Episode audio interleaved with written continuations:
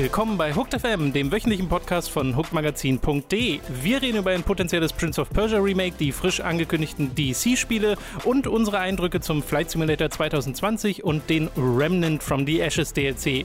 Das alles und mehr jetzt bei Folge 284 von Hooked FM.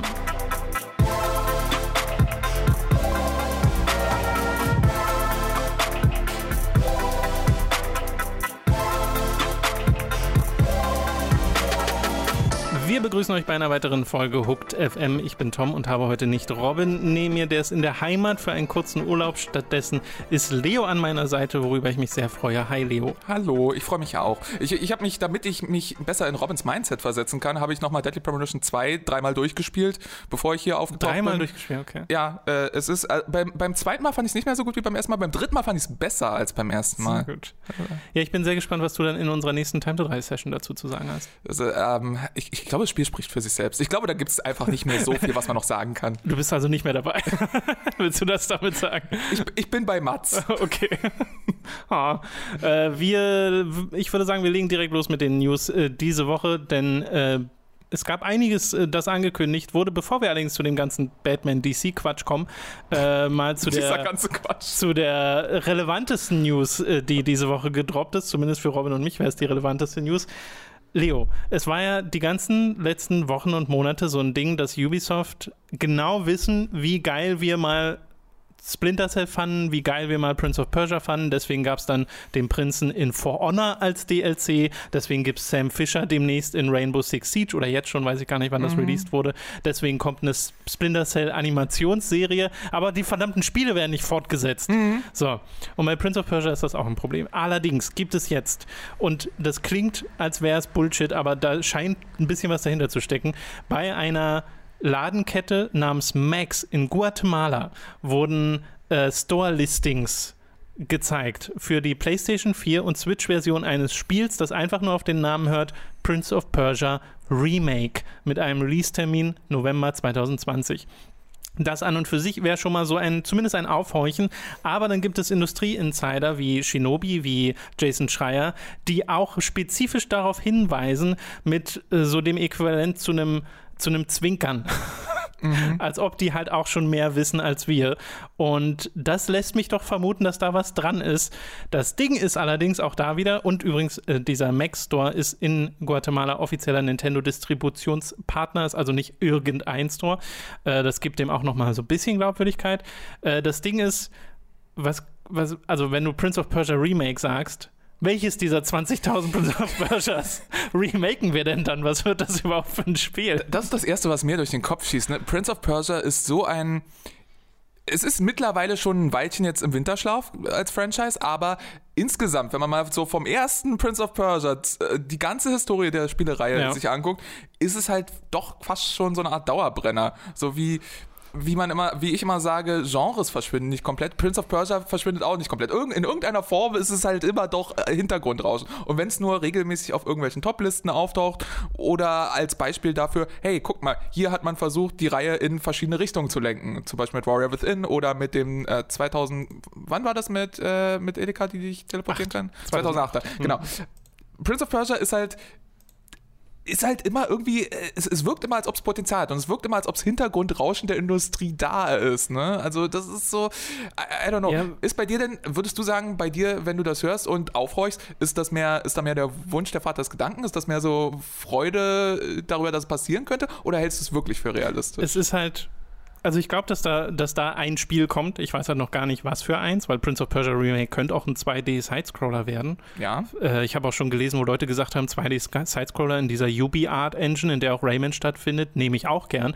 Und da würde ich dem zustimmen, weil da denke ich auch, das klingt auch super. Diese UbiArt-Engine macht ja, äh, also die Rayman-Spiele sehen ja fantastisch aus und waren auch fantastische Spiele. Äh, aber der spezifische Wunsch ist der nach einem linearen Third-Person Action-Plattformer. Sense Und of Time. Das ist Sands of Time und halt die Trilogie und im Wesentlichen auch Forgotten Sands. Und von mir aus auch das 2008er Prince of Persia, obwohl ich da das zwar mag, aber jetzt nicht der größte Fan von bin, weil da schon sehr viel automatisiert wurde von dem äh, Gameplay. Welcher Teil war, die, war der Filmteil? Forgotten Sands. Das war Forgotten Sands. ja, genau, okay. also Filmteil in Anführungszeichen. Ihr müsst mir verzeihen, ich bin nicht so firm in Das- Prince of Persia wie Tom. das ist halt, das kam zeitnah zum Film raus. Hm. Also ich glaube 2010 dann Ja, okay, Tie-In ist das falsche Wort, aber du genau, weißt, was ich meine. es war einfach ein weiteres Prince of Persia. Hm. Und das war ja dann auch das letzte große. Hm. Und was halt schade ist, weil Assassin's Creed hat das ja abgelöst. Ne? Assassin's Creed, das allererste, war in seiner Konzeptionsphase mal ein Prince of Persia-Spiel, wurde dann zu Assassin's Creed und seitdem wir Assassin's Creed haben, haben wir nichts anderes mehr, weil das halt auch gar nicht reingepasst hat in Ubisofts Open World. Schema und wir haben ja dann nach und nach erfahren, dass dieser Sergio Hescott, der ja dann auch wegen Missbrauchsvorwürfen inzwischen raus ist, äh, der kreative Kontrolle über alles hatte und alles homogenisiert hat, weshalb alle Ubisoft-Spiele diese Open World Nummer waren, die sich sehr ähneln. Mhm. Und das könnte sich jetzt halt ändern. Und ich fände es halt super gut, mal wieder lineare, richtig designte Levels in Ubisoft-Spielen zu haben. Und das ist Prince of Persia für mich. Gute, sehr tight designte Levels mit gutem äh, Platforming-Gameplay. Und das vermisse ich, weil das gab es auch abseits von Prince of Persia nicht groß in anderen Spielen. Also es wurde nicht abgelöst von der anderen Reihe, die ich jetzt nennen kann, sondern es war einfach weg. Ist true. Ist nicht mehr Ubisofts Ansatz mittlerweile, ja. was Spieldesign angeht. Vielleicht mit gewissen Ausnahmen. Ich würde ich würd sogar noch einen Schritt weitergehen, äh, um das aufzugreifen, was du gerade gesagt hast. Ich würde noch einen Schritt weitergehen, wenn du sagst, Assassin's Creed hat Prince of Persia abgelöst. Ich würde sogar sagen, Assassin's Creed hat Prince of Persia in zweierlei Hinsicht abgelöst, weil einmal gibt es die große Reihe, die die 3D Prince of Persia so ein bisschen mhm. gekappt hat aber dann gab es auch noch jetzt sowas wie Assassin's Creed Chronicles, was vom, ja. vom Konzept her sehr nah in gewisser Weise an den 2D Prince of ja. Persias ist. Und das ist eine Sache, bei der ich ein bisschen die Befürchtung habe, wenn ich jetzt höre Prince of Persia Remake. Es gab schon Prince of Persia 2D Remakes. Mhm. Es gab das, äh, die Xbox Live Version ja. und was weiß ich nicht alles. Mein, meine Befürchtung wäre jetzt, Ubisoft stülpt einfach einen Skin über einen der Chronicles-Teile rüber and that's it. Oh Gott. Weil ich meine, no. Ne, der, der, der, der Indien-Teil ist schon fast Prince of Persia, ja. seien wir mal ehrlich. Ja. Und, und das ist, äh, und ich, ich, bin, ich bin nicht der größte Fan von Chronicles, ich finde es okay, ich finde halt, es ist ein bisschen ein magerer Ersatz für Mark of the Ninja, aber ansonsten, mhm. ja, so vom Konzept her, und, und ja, wie das immer so ist, erzählerisch kann ich mit Assassin's Creed ja. halt nicht so viel anfangen. Ich bin ich halt nicht die, Robin. Okay, ich, ich bin nicht Robin. Verdammt. Ich habe die gar nicht erst groß gespielt. Robin ist ja großer Fan von jetzt zuletzt Odyssey und Origins gewesen. I'm not der, fucking surprised. Der, der, mag diese Spiele ja sehr, sehr gern, äh, mit denen ich persönlich eher wenig anfangen kann. Ähm, und also Assassin's Creed selbst als Reihe hat mich halt auch schon vor einer Weile verloren. Obwohl ich jetzt Vikings werde ich wahrscheinlich auch wieder reingucken, mal sehen, ob das irgendwas anders macht, groß. Sieht aber auch wieder sehr ähnlich aus. Und Prince of Persia wäre halt inzwischen wieder ein frischer Wind, mhm. weil es das jetzt halt so lange nicht mehr gab. Und wenn ich raten müsste, wenn ich so mir überlegen würde, okay, es kommt ein Prince of Persia Remake, der erste Gedanke ist halt, ah, okay, sie machen Sense of Time nochmal. Weil das würde eigentlich am meisten Sinn ergeben, weil das ist wahrscheinlich das beliebteste Spiel dieser Reihe. Das hat damals die besten Wertungen bekommen aus dieser Trilogie, wenn ich mich recht entsinne. Und ich würde es auch durchaus begrüßen. Vor allem wenn, also selbst wenn es einfach nur ein optisches Remake ist und spielerisch genau das gleiche, dann ist immer noch ein fantastisches Spiel, das mal eine neue, ein neues Publikum bekommt. Aber auch wenn sie so sagen, okay, es ist eher Reboot-mäßig ein mhm. Remake, also sie verändern auch wirklich am Leveldesign ein bisschen was und fügen neue Elemente hinzu, wäre ich auch ein Fan von. Forgotten Sands zum Beispiel ist ja verschrien als so ein Bla-Spiel, aber selbst das fand ich eigentlich ganz cool. Also mhm. da hat das Platforming echt Spaß gemacht und sie haben sich ein paar Sachen einfallen lassen mit dem Einfrieren von Wasserfällen, wo du dann durchspringst und sie im richtigen Moment einfrieren musst und so. Das hat auch Spaß gemacht. Äh, von daher, ich will einfach nur das mal wieder haben. Ich will mal wieder Wall runnen und Wall jumpen und wirklich meine Sprünge timen müssen und nicht einfach nur äh, weiß nicht, aus dem Stand drei Meter springen, wie das in aktuellen Assassin's Creed Spielen oder generellen Spielen dieser Art so ist. Wobei selbst in aktuellen Assassin's Creed Spielen das Platforming ist ja komplett, also nicht komplett, aber ist ja super reduziert. Das sind ja Rollenspiele geworden. Äh, du kletterst ja gar nicht mehr so viel in den Spielen. Es ist prinzipiell richtig. Würdest du denn sagen, dass Sense of Time, also du hast gesagt, das ist das beliebteste der Reihe, es hatte die besten Wertungen und so. Würdest du denken, dass es heutzutage noch die kommerzielle Zugkraft hat, dass jemand wie Ubisoft da, sich das trauen würde. Also es geht nicht darum, dass es nicht seine Fans hätte. Klar hätte es mhm. seine Fans. Ähm, aber das reicht Ubisoft nicht. Ubisoft macht das nicht, weil, nee. oh mein Gott, 10.000 Fans auf der Welt werden uns super dankbar sein, sondern Ubisoft will Geld machen. Und, und da ist die Frage, wie mutig sind die, wie mutig ist ein, ein mittlerweile so homogenisiertes Studio, mhm. was so stringent Erfolgsformeln durchzieht, um kommerzielle zu, äh, Sachen. Wie, wie, wie weit würden die sich, würden die erstmal nur den C ins Badewasser stecken, um zu gucken, oh, wie viel steckt in Prince of Persia jetzt 2020 noch noch drin? Oder würden die sich wirklich reinhängen und sagen, ja, wir investieren hier ich, und machen wirklich was Cooles? Ich glaube, die Tatsache, dass es ein Remake ist, ist eigentlich schon ein Anzeichen dafür, dass es eher C im Badewasser ist, äh, weil der grundlegende Aufwand von Haus aus ein bisschen geringer ist, weil du hast bereits eine Vorlage, die du nachbaust, also ein Teil des Aufwands von so einem Spiel steckt da schon nicht mehr drin. Und ich könnte mir vorstellen, dass es auch nicht auf einem Budgetniveau von einem Assassin's Creed oder einem Teamniveau von einem Assassin's Creed, mit wo ja wirklich tausend Leute dran arbeiten, äh, sondern allein schon dadurch, dass es halt ein sehr viel kleineres Projekt ist, ne? du hast halt keine riesige Welt, die du jetzt grafisch darstellen musst, äh, da ist das Budget, glaube ich, von Haus aus geringer und von Haus aus dann auch die Erwartungshaltung vom Verkaufserfolg geringer. Mhm. Also ich glaube, das muss dann nicht den Erfolg haben von einem Assassin's Creed, mhm. um als erfolgreich zu gelten. Die Frage ist, ob einem Ubisoft das reicht. Ich frage mich auch sehr, wie die aktuellen strukturellen Änderungen bei Ubisoft da eine Rolle spielen, weil das hier muss ja dann schon eine Weile in Planung sein, wenn es äh, dann hoffentlich demnächst angekündigt wird, falls es überhaupt echt ist, weil noch wissen wir halt nur, wir haben dieses Listing und so ein paar zwinkernde Augen von Industrieinsidern und das war's. Es kann also genauso gut sein, wir hören jetzt die nächsten Jahre wieder nichts davon und das war's. Äh, und erst vor kurzem ist ja so, und ich weiß gar nicht, ob du das mitbekommen hast, so ein richtig langes Gameplay-Video aufgetaucht, das schon seit zehn Jahren oder so im Netz existiert, von einem nächsten Prince of Persia-Spiel, das halt damals nach Forgotten Sands konzipiert wurde. Das wurde schon damals geleakt im Netz, war auf YouTube, hatte so seine 1000 Aufrufe und ist halt nie, hat nie diese kritische Masse erreicht, um wirklich verbreitet zu werden. Und das wurde erst vor kurzem dann tatsächlich verbreitet. Da, man, da hat man gesehen, ah, okay, sie wollten mal so ein Uncharted-mäßiges Prince of Persia machen, so richtig mit Set-Piece-Momenten und alles stürzt um dich herum ein und so. Das sah okay aus, war jetzt auch nicht unbedingt meine Vision für einen Prince of Persia, aber äh, interessant zu wissen, dass da mal ein großer Aufwand stattfand und dann wurde irgendwann gesagt, nee, lass mal, lass mal lassen. Ich, ich drücke jedenfalls dir, allen Fans und der Spieleindustrie die Daumen. Prince of Persia ist, äh, es ist, wie gesagt, dadurch einfach, dass es schon die ganze Zeit da war und dadurch, dass es, äh, jetzt, jetzt muss ich wieder anfangen mit, ich bin ein alter Sack und so weiter und so fort. Und äh, damals, kurz nach dem Krieg, wir hatten ja nichts und so. Aber für mich war, war, für mich hat Prince of Persia deshalb einfach einen besonderen Stellenwert, weil es war das erste Spiel, das ich gesehen habe und bei dem einfach diese rotoskopischen Animationen mhm. bei mir dieses, diesen unheimlichen Realismus ja. itch, äh, äh, gescratcht haben und wo ich dachte, Jesus Christ, so können Spielfiguren sich also ja, auch bewegen, nicht nur wie Mario. So, ja. und, und, das, das ist äh, deswegen, schon allein deshalb hat Prince of Persia bei mir einen besonderen Stellenwert. Ich habe die Trilogie gespielt und I, I, I, I, like it. Ich hoffe sehr, damals, dass da was kommt. Ja, ich habe noch Jordan Mechner die Hand geschüttelt. ah, so.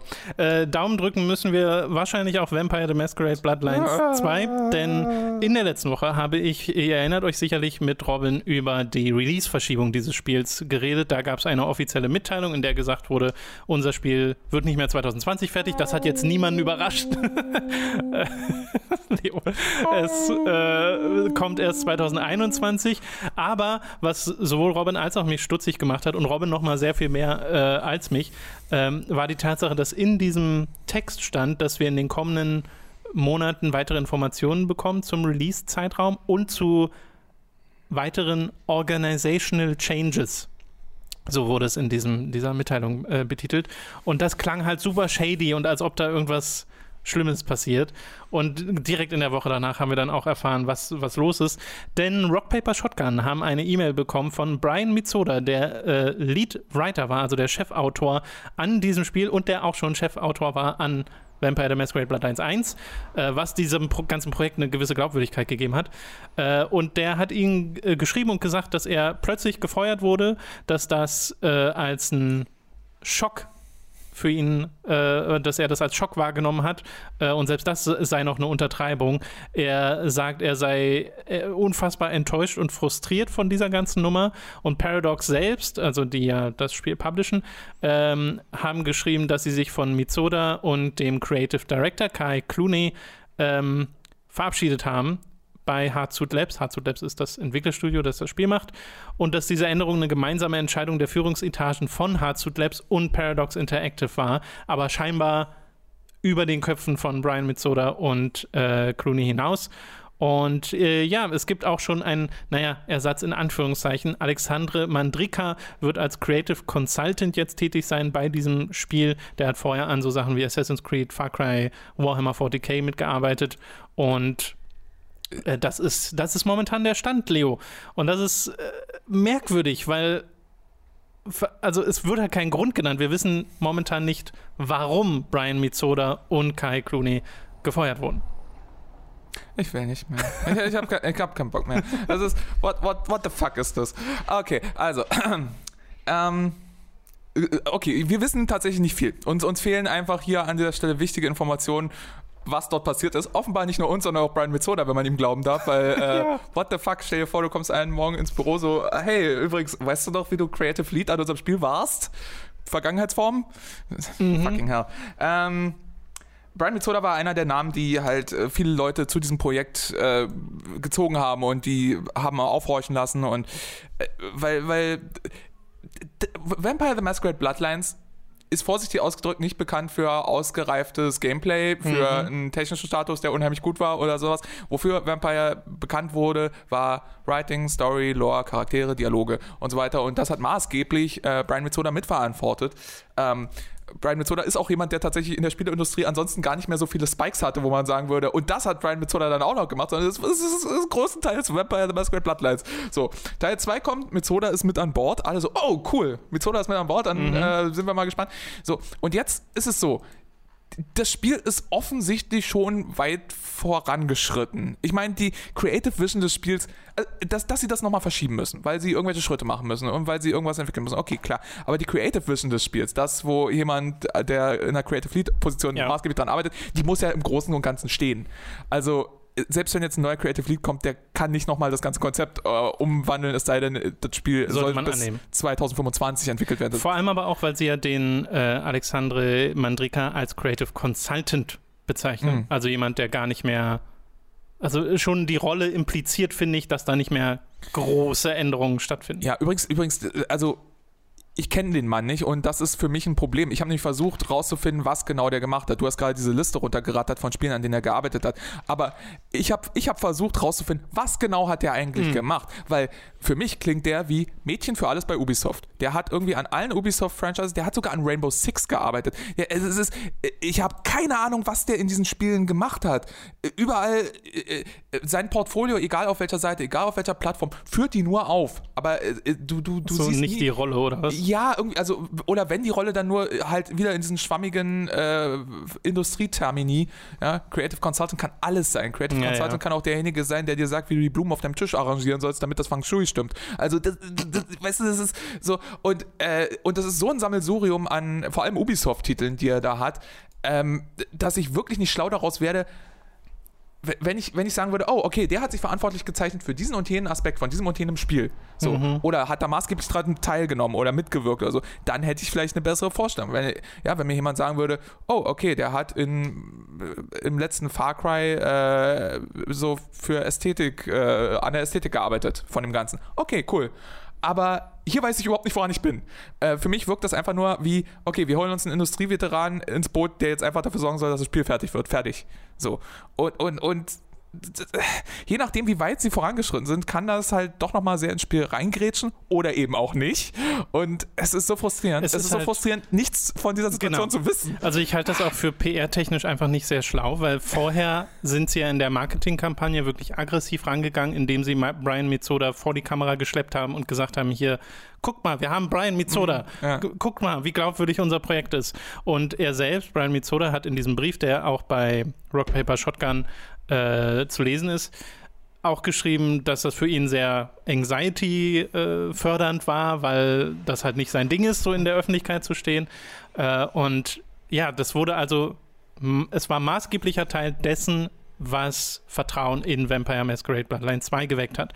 Und das jetzt auf die Art zu kappen, wirkt so eigenartig. Mein erster Gedanke, gerade nach den ganzen Ubisoft-Nummern in der Vergangenheit und so, ist dann auch so, oh, oh Gott, gibt es irgendwelche Vorwürfe, hat er irgendwas Schlimmes gemacht, so direkt äh, die Angst. Dann würde aber überhaupt nicht dazu passen, dass er diese Mail an Rock Paper Shotgun schreibt. Äh, und es hat keiner irgendwas als Gründe äh, genannt. Dann die andere Variante, die wiederum für Paradox äh, sehr negativ wäre, alles Spekulation, wäre so auch das, was du gerade meintest. Ne? Der, die kreative Arbeit wird zu großen Teilen schon fertig sein, weil sie sich ja mitten in der Entwicklung schon äh, befindet ist er quasi einfach, haben sie gesagt, so, nö, wir brauchen dich nicht mehr. Das, das, das wollte ich dich gerade fragen. Hältst du das für wahrscheinlich? Einfach nach dem Motto, du hast jetzt deine Schuldigkeit getan, du Das bist Ding uns zu ist, teuer, fertig? Da, dadurch, dass sie uns nichts sagen, werden solche Spekulationen halt überhaupt erst ermöglicht.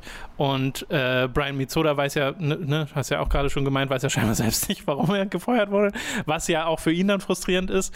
Ähm, und das ist äh, super, super merkwürdig. Und mein, das, was ich so schade finde daran, ist, dass es wirklich mein eigenes Vertrauen in dieses Projekt in Frage stellt und ein bisschen zum äh, zum Bröckeln bringt, In- in- weil sowieso schon, ne, Hardsuit Labs sind jetzt nicht der krasse Entwickler, bei denen ich auch zehn Spiele zeigen kann, wo ich sage, oh, die waren super, ich mache mir gar keine Sorgen, äh, sondern die haben halt nichts groß, krasses gemacht vorher. Und äh, Vampire the Masquerade Bloodline 2, ich muss immer den ganzen Titel sagen, äh, äh, ist das ist ein Projekt mit einer Ambition, die über dessen liegt, was sie bisher gemacht haben. Und das kann trotzdem immer noch klappen. Das kann immer noch ein gutes Spiel werden. Es kann immer noch die, können immer noch die guten Dialoge und Entscheidungen und sonst was von Mitsoda und Co. drinstecken. Aber man weiß es gerade einfach nicht. Ist es auch so, dass bei dir der Ausschlag des Vertrauensmeters hin und her pegelt oder ist er mittlerweile in, in einem Bereich, wo du sagst, ich halte es eher für wahrscheinlich, dass das Projekt darunter leidet, Also- dass das Projekt vielleicht daran sogar scheitert? Äh, oder, oder bist du eher auf der anderen Seite, dass du sagst, nee, die, die Basis muss jetzt eigentlich schon da sein und alles, was jetzt noch kommt, ist wahrscheinlich Detailkram? Ich bin ja nicht der große Bloodlines-Spieler oder Fan. ja, ich mag dich Äh, trotzdem, ist okay. Das, das Ding ist, ich glaube, es war immer eine Wahrscheinlichkeit da, dass das Spiel so ein bisschen crappy wird einfach. So ein Okay. bisschen so ein Double-A-Ding, was so. schon aus die- Traditionsgründen. Ja, vielleicht auch so, ne, die Animationen sind ein bisschen scheiße an vielen Stellen und äh, das Trefferfeedback ist vielleicht nicht so gut. Aber äh, ich habe mir halt immer gedacht, solange halt der relevante Part, nämlich die Entscheidungsfreiheit und die, die, die, dass der Rollenspiel-Part wirklich stimmt, ist das relativ zweitrangig. Was man ja merkt an Bloodlines 1. Äh, Oder auch an Spielen Alpha Protocol, ne? Also auch so ein Beispiel. Äh, Ich mag vor allem die Vampire bei Alpha Protocol. das ist halt, ja.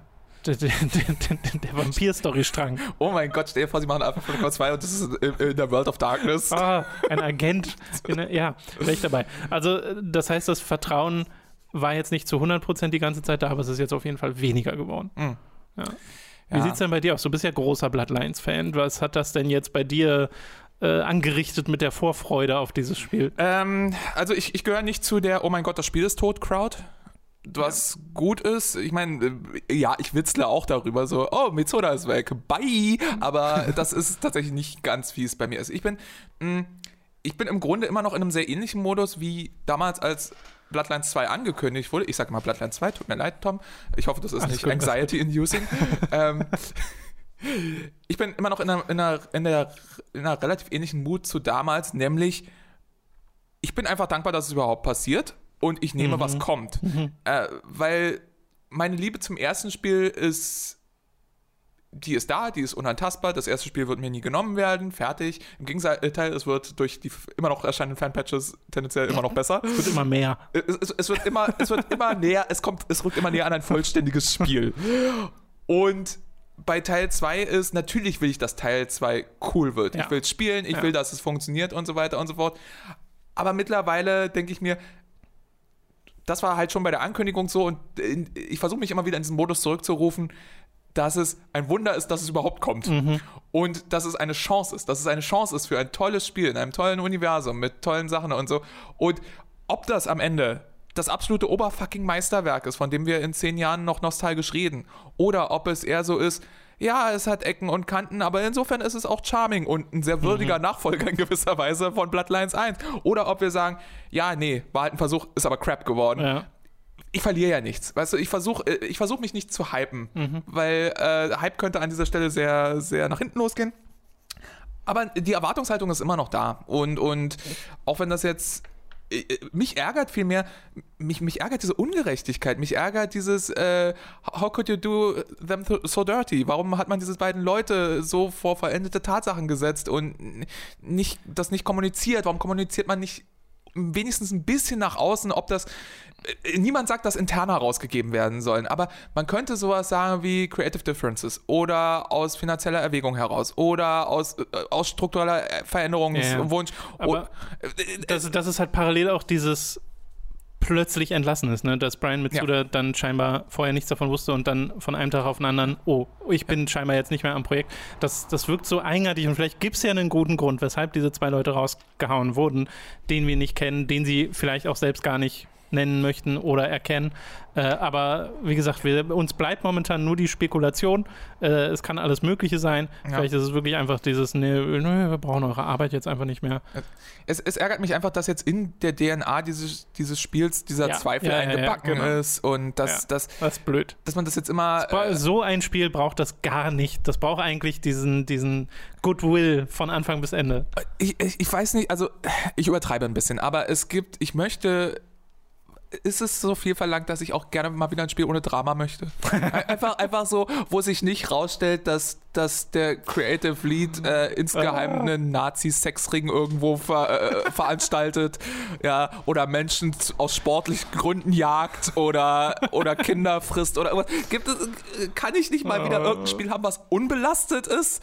Ja, wäre schön gewesen, wäre schön gewesen. Also ja, und, und, und das ist, ich meine, das ist jetzt hier doch eine sehr industrielle, also äh, Spielindustrie industrielle Sache ja, äh, ja. mit einer Geschäftsentscheidung und so. Aber auch das ist wieder so, äh, hätte, hätte es nicht ohne gegangen. Ja. Und, und ja. Es macht halt ein bisschen müde. Aber naja, 2021 erfahren wir dann mehr zu dem Spiel selbst. Ich frage mich, ob bis dahin jetzt auch so ein bisschen die Marketing-Maschinerie äh, pausiert, weil eigentlich war ja gerade erst noch in diesen Xbox-Präsentationen Trailer drin für mhm. Bloodline 2 und jetzt ist ja diese Woche diese Gamescom Opening Night Live, wo ich vor dieser News gedacht hätte, da wird Vampire wahrscheinlich auch gezeigt. Äh, jetzt glaube ich es ehrlich gesagt nicht mehr. Ich glaube, wir sehen vielleicht dieses Jahr fast gar nichts mehr davon. Ich glaube, es wird ein Überwachungsvideo gezeigt, wie, wie den beiden Leuten ihr Kündigungsschreiben. Reaction-Video. uh, what? But I have bills to pay. My wife is pregnant.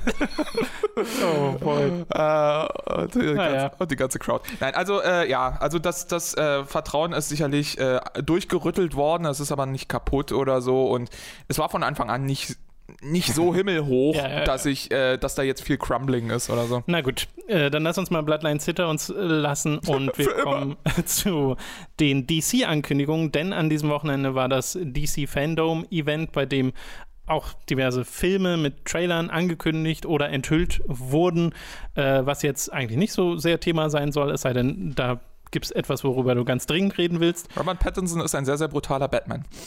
Ist das eine ist ja erstmal nur ein Statement. Kannst du auch eine Wertung dazu geben oder?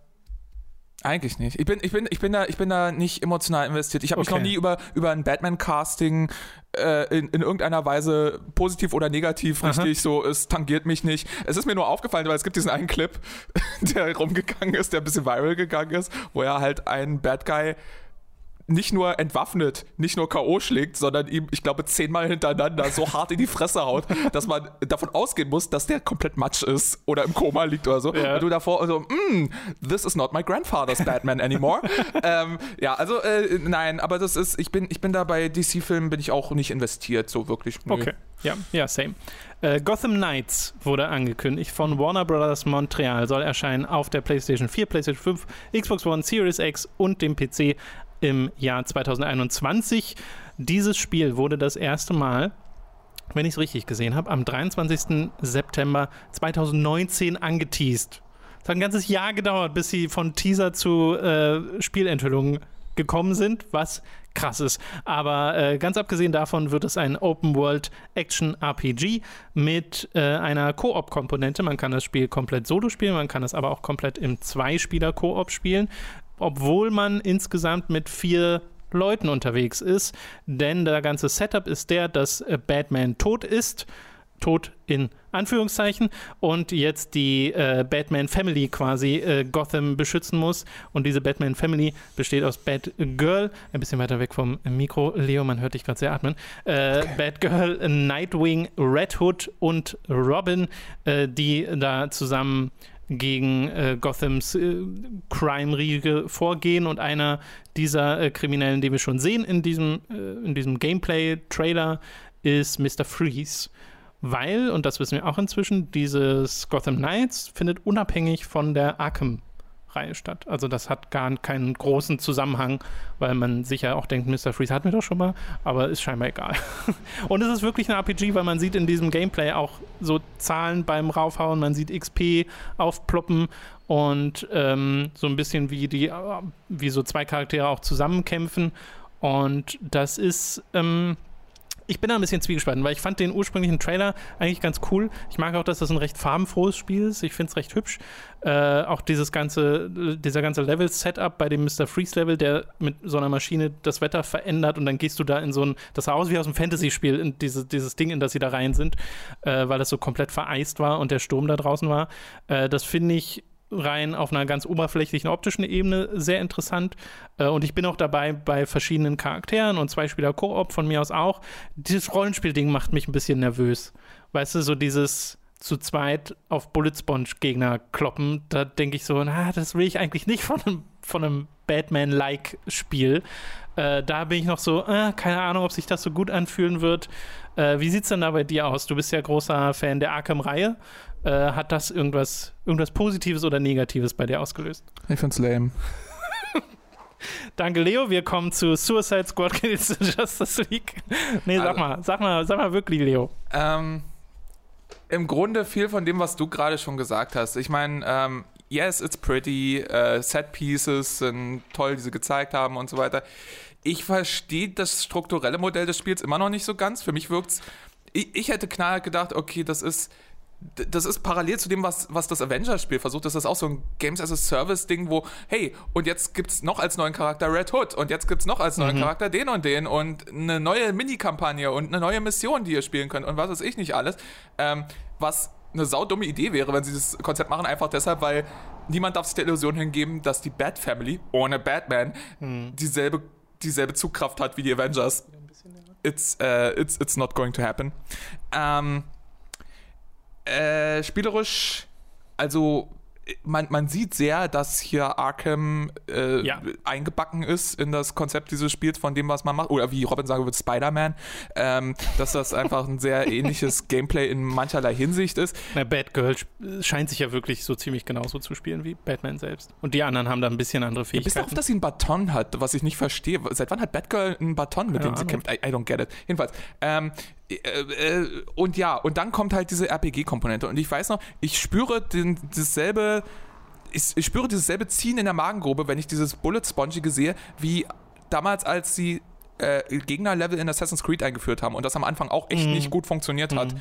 Ähm, das hat erst funktioniert, als sie mit äh, Origins diesen Schritt gemacht haben, wirklich zum richtigen RPG hin. Aber in Syndicate oder in äh, Unity war das kompletter Murks. Das, das, das, das, das hat, hat, nicht, hat nichts gebracht. Und ähm, eine der Sachen, in Arkham ist, ähm, dass du als Batman in Slow Motion jemandem so hart ins Gesicht treten kannst, dass er komplett durch die Gegend fliegt oder so. Und das ist, das ist Teil der Batman-Fantasie. Das ist nicht die ganze Batman-Fantasie, aber es ist Teil davon. Hier äh, trittst du jemandem als Batgirl oder Robin oder Nightwing oder ähm, wer ist der vierte? Äh, Robin, Night äh, Red Hood. Red Hood.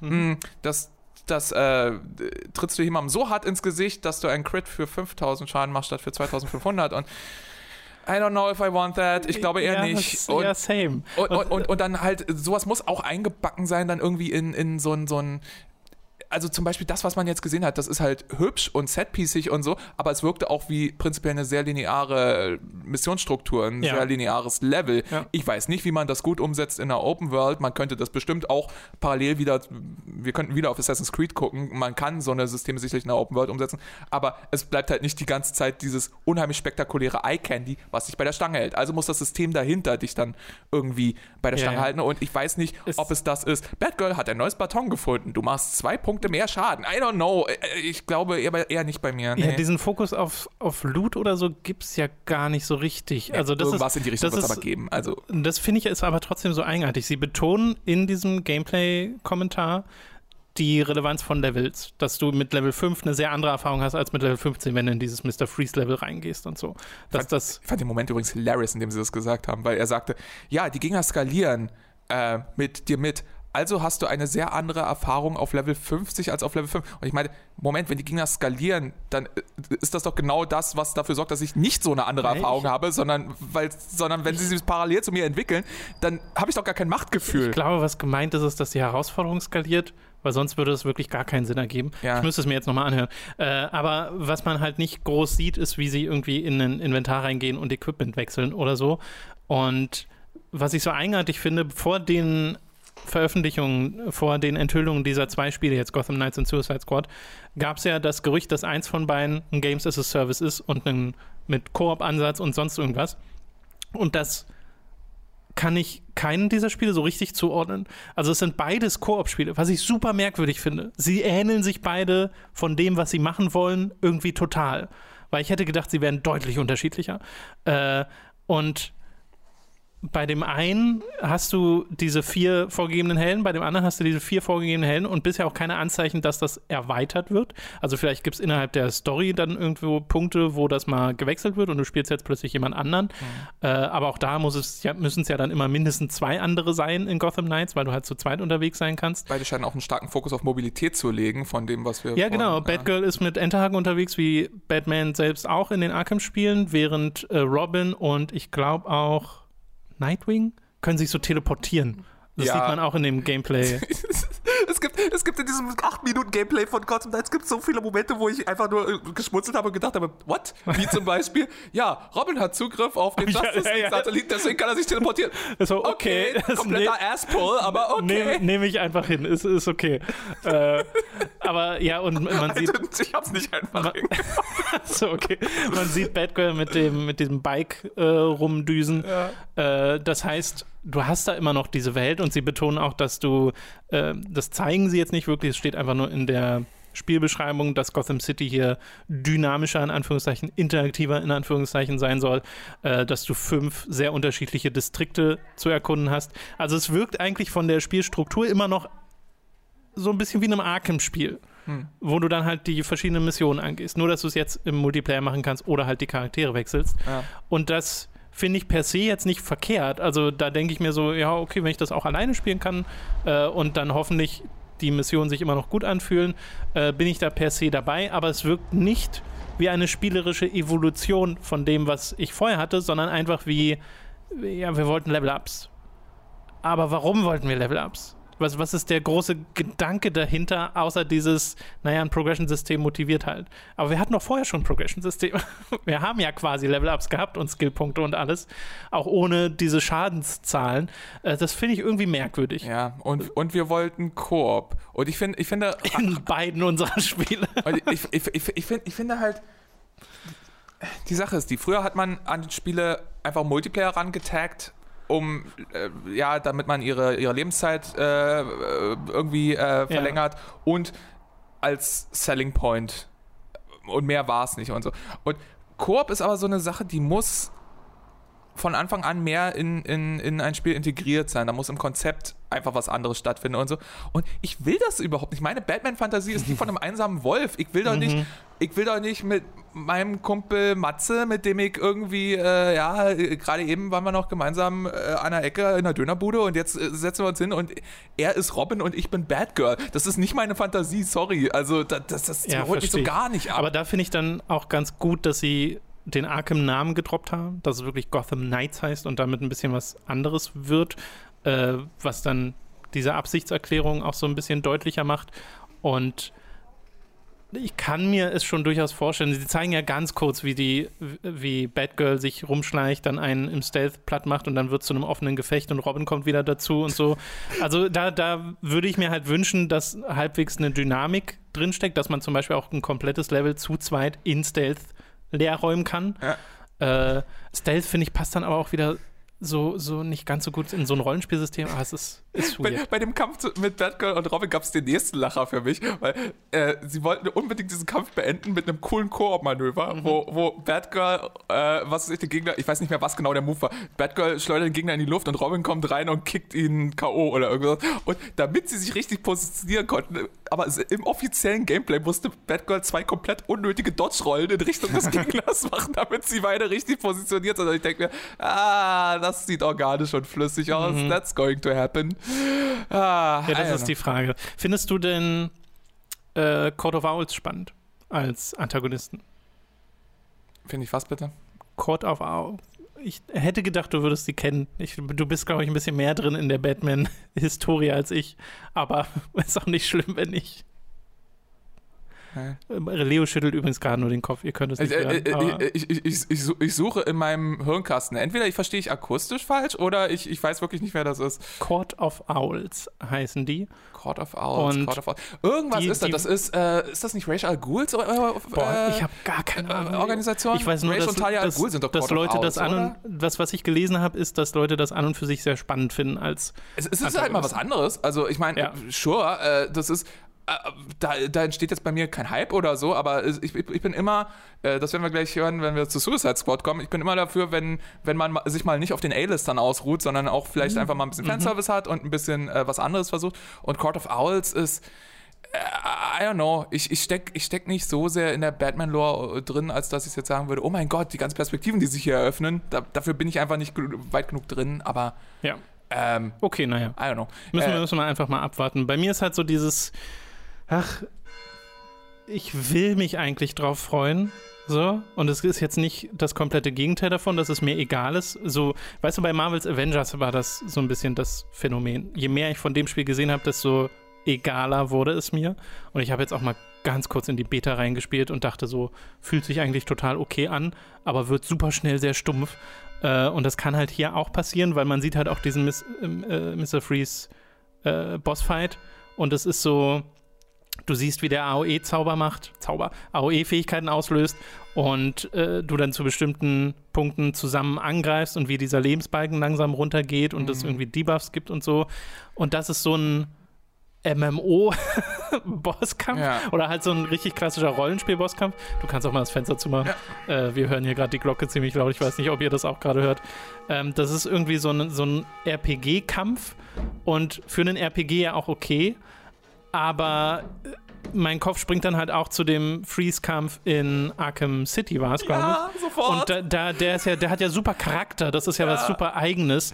Und hier ist es halt ein Bosskampf, der halt zufällig Mr. Freeze ist, was dadurch deutlich wird, dass halt alles mit Eis ist. Aber in Arkham City hatte das eine, finde ich, etwas stärkere DNA. Auf jeden Fall. Und das ist, das dachte ich mir auch so, okay, ihr zeigt uns direkt einen Mr. Freeze-Kampf, so als Kontrast zu einem der meistgelobten Kämpfe der Arkham-Reihe. Mhm. Are you sure about that? Ist das wirklich eine gute Idee, dass ihr uns diesen Vergleich direkt aufbrummt und stattdessen, ich meine, eine Sache, die sie gesagt haben, und ich glaube, das ist auch, was sie meinten mit, ähm, dass die, äh, dass, dass äh, die Herausforderung skaliert oder so. Sie haben gesagt, ähm, wenn man auf einem hohen Level einem Boss begegnet, dann ist das nicht einfach nur höhere nur Zahlen, sondern tatsächlich auch verändertes Verhalten und ähm, äh, andere Attacken. Ähm, dass das ein gutes und befriedigendes System ist, glaube ich, wenn ich sehe. Ich glaube, das ist einfach so eine Sache so, oh ja, okay, wir sind jetzt auf Level 25, also müssen wir auf eine zusätzliche Attacke aufpassen und auf Level 50 auf nochmal eine ich glaube, mehr wird es nicht sein. Aber, ähm, I don't know. Jedenfalls, ja, also ich meine, ich habe am Anfang Spaß gemacht, als ich gesagt habe, ich fand's lame, aber äh, es zieht mich so gar nicht. Es ist einfach so Okay. gar nicht mein Mhm. Spiel ähm, von dem, was ich sehe und, und äh, und dann äh, es ist, halt- ist halt so die Frage, ne? Koop interessiert mich überhaupt nicht. Wie viel vom Spiel ist auf Koop ausgelegt? Das RPG-System habe ich mir nie gewünscht für die Reihe. Wie viel davon ist auf das RPG-System Ja. ausgelegt? Ähm, wie wird die Struktur des Spiels aussehen? Werden alle Bosskämpfe so sein wie das, was wir hier gesehen haben?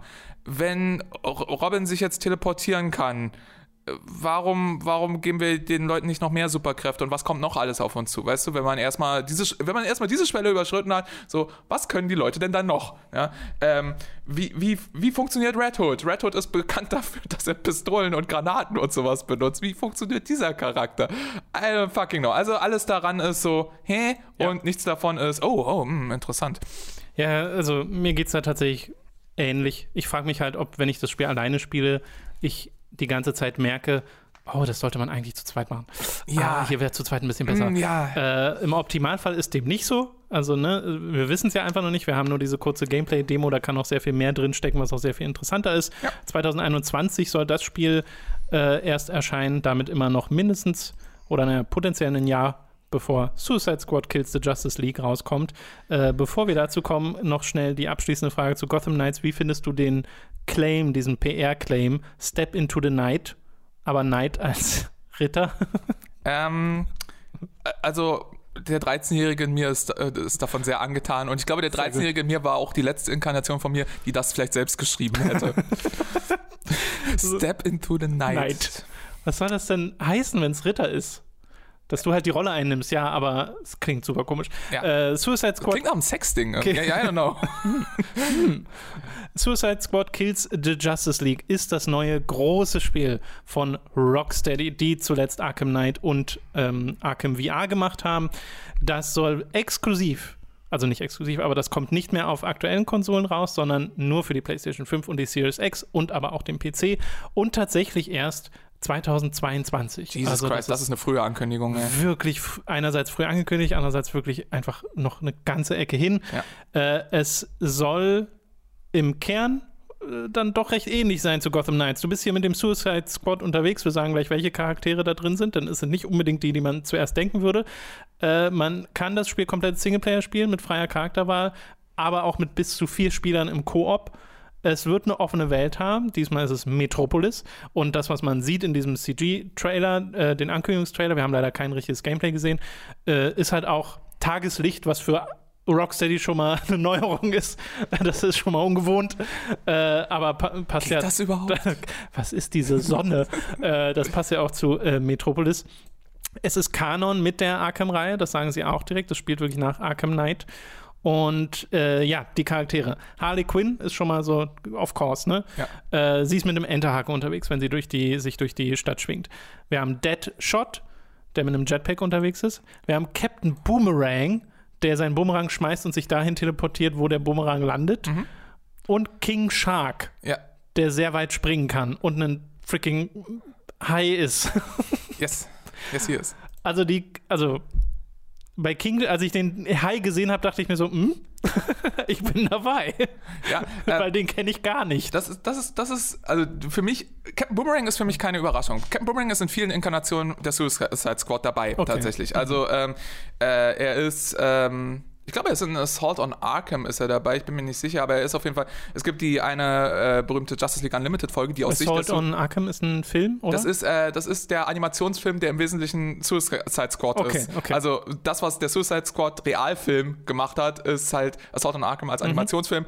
Äh, allerdings, ich habe ich hab den Realfilm nicht gesehen, ich habe nur nicht so gute Sachen gehört. ich habe ihn äh, gesehen und ich kann dir nur nicht so gute Sachen erzählen über Äh, diesen Film. und äh, Assault on Arkham ist aber, ist aber fast schon so eine Art Fan-Favorite. Ähm, aber die Prämisse ist genau dieselbe. Die Suicide Squad wird angeheuert, um in Arkham einzubrechen, Okay. um eine bestimmte Sache zu tun.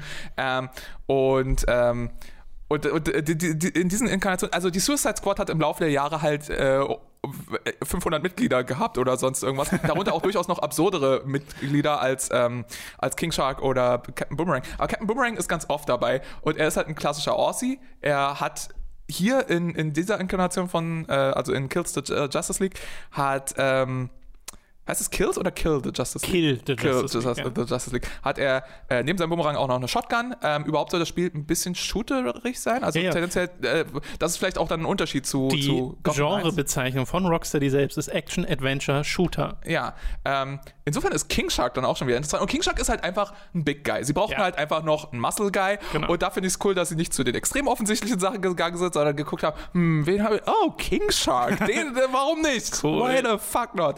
Ähm, und Deadshot und Harley überraschen, glaube ich, niemanden. Die sind äh, immer dabei und sind Fan-Favorites. Ähm, ja, und, und äh, äh, Cinematic-Trailer, ich finde es natürlich immer, du kennst meine Einstellung zu Cinematic-Trailern. Sie können Stimmung vermitteln, aber im Großen und Ganzen verraten sie halt nicht so viel.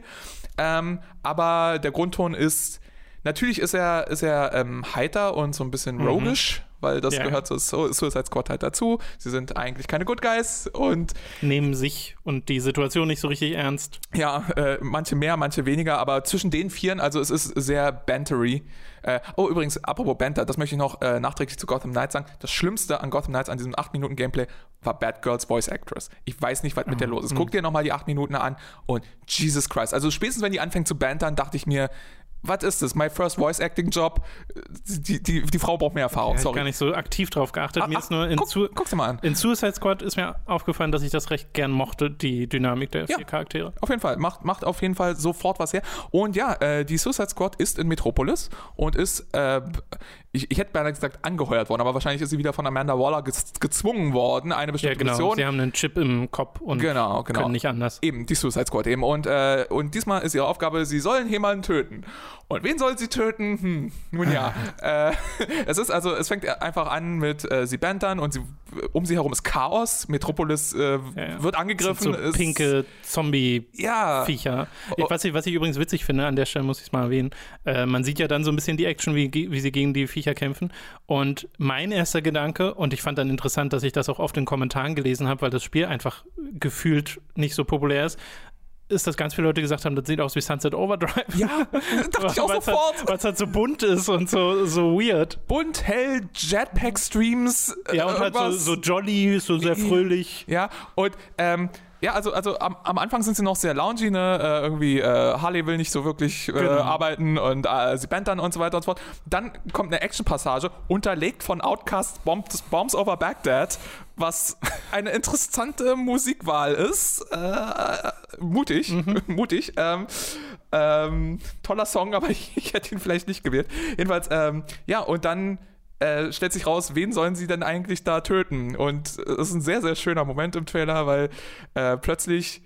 Plötzlich taucht hinter ihnen die Silhouette, die ikonische Silhouette Ja. von Superman auf, der einen Zivilisten im Arm hält.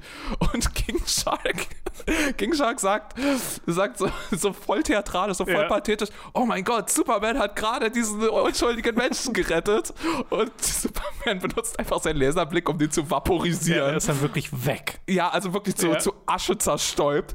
Und äh, in dem Moment wird dann klar, äh, ja, die Suicide Squad ist da um Superman und wenn der Untertitel des Spiels stimmt, den Rest der Justice League umzulegen. Die von Brainiac gesteuert werden. Die von Brain, das ist das erste, was man sieht, ne? Also Brainiacs Schiff, das sind auch Brainiacs Monster, die man Genau. in der Stadt sieht und Brainiacs Schiff thront halt über Metropolis und, und äh, macht da, ist da gerade eine Invasion. Und offenbar wird Superman von ihm auch kontrolliert, seine Augen leuchten so violett und bla. Also ich nehme an, das wird der Plotpoint sein. Brainiac hat die Justice League übernommen und die Suicide Squad soll die Justice League umlegen.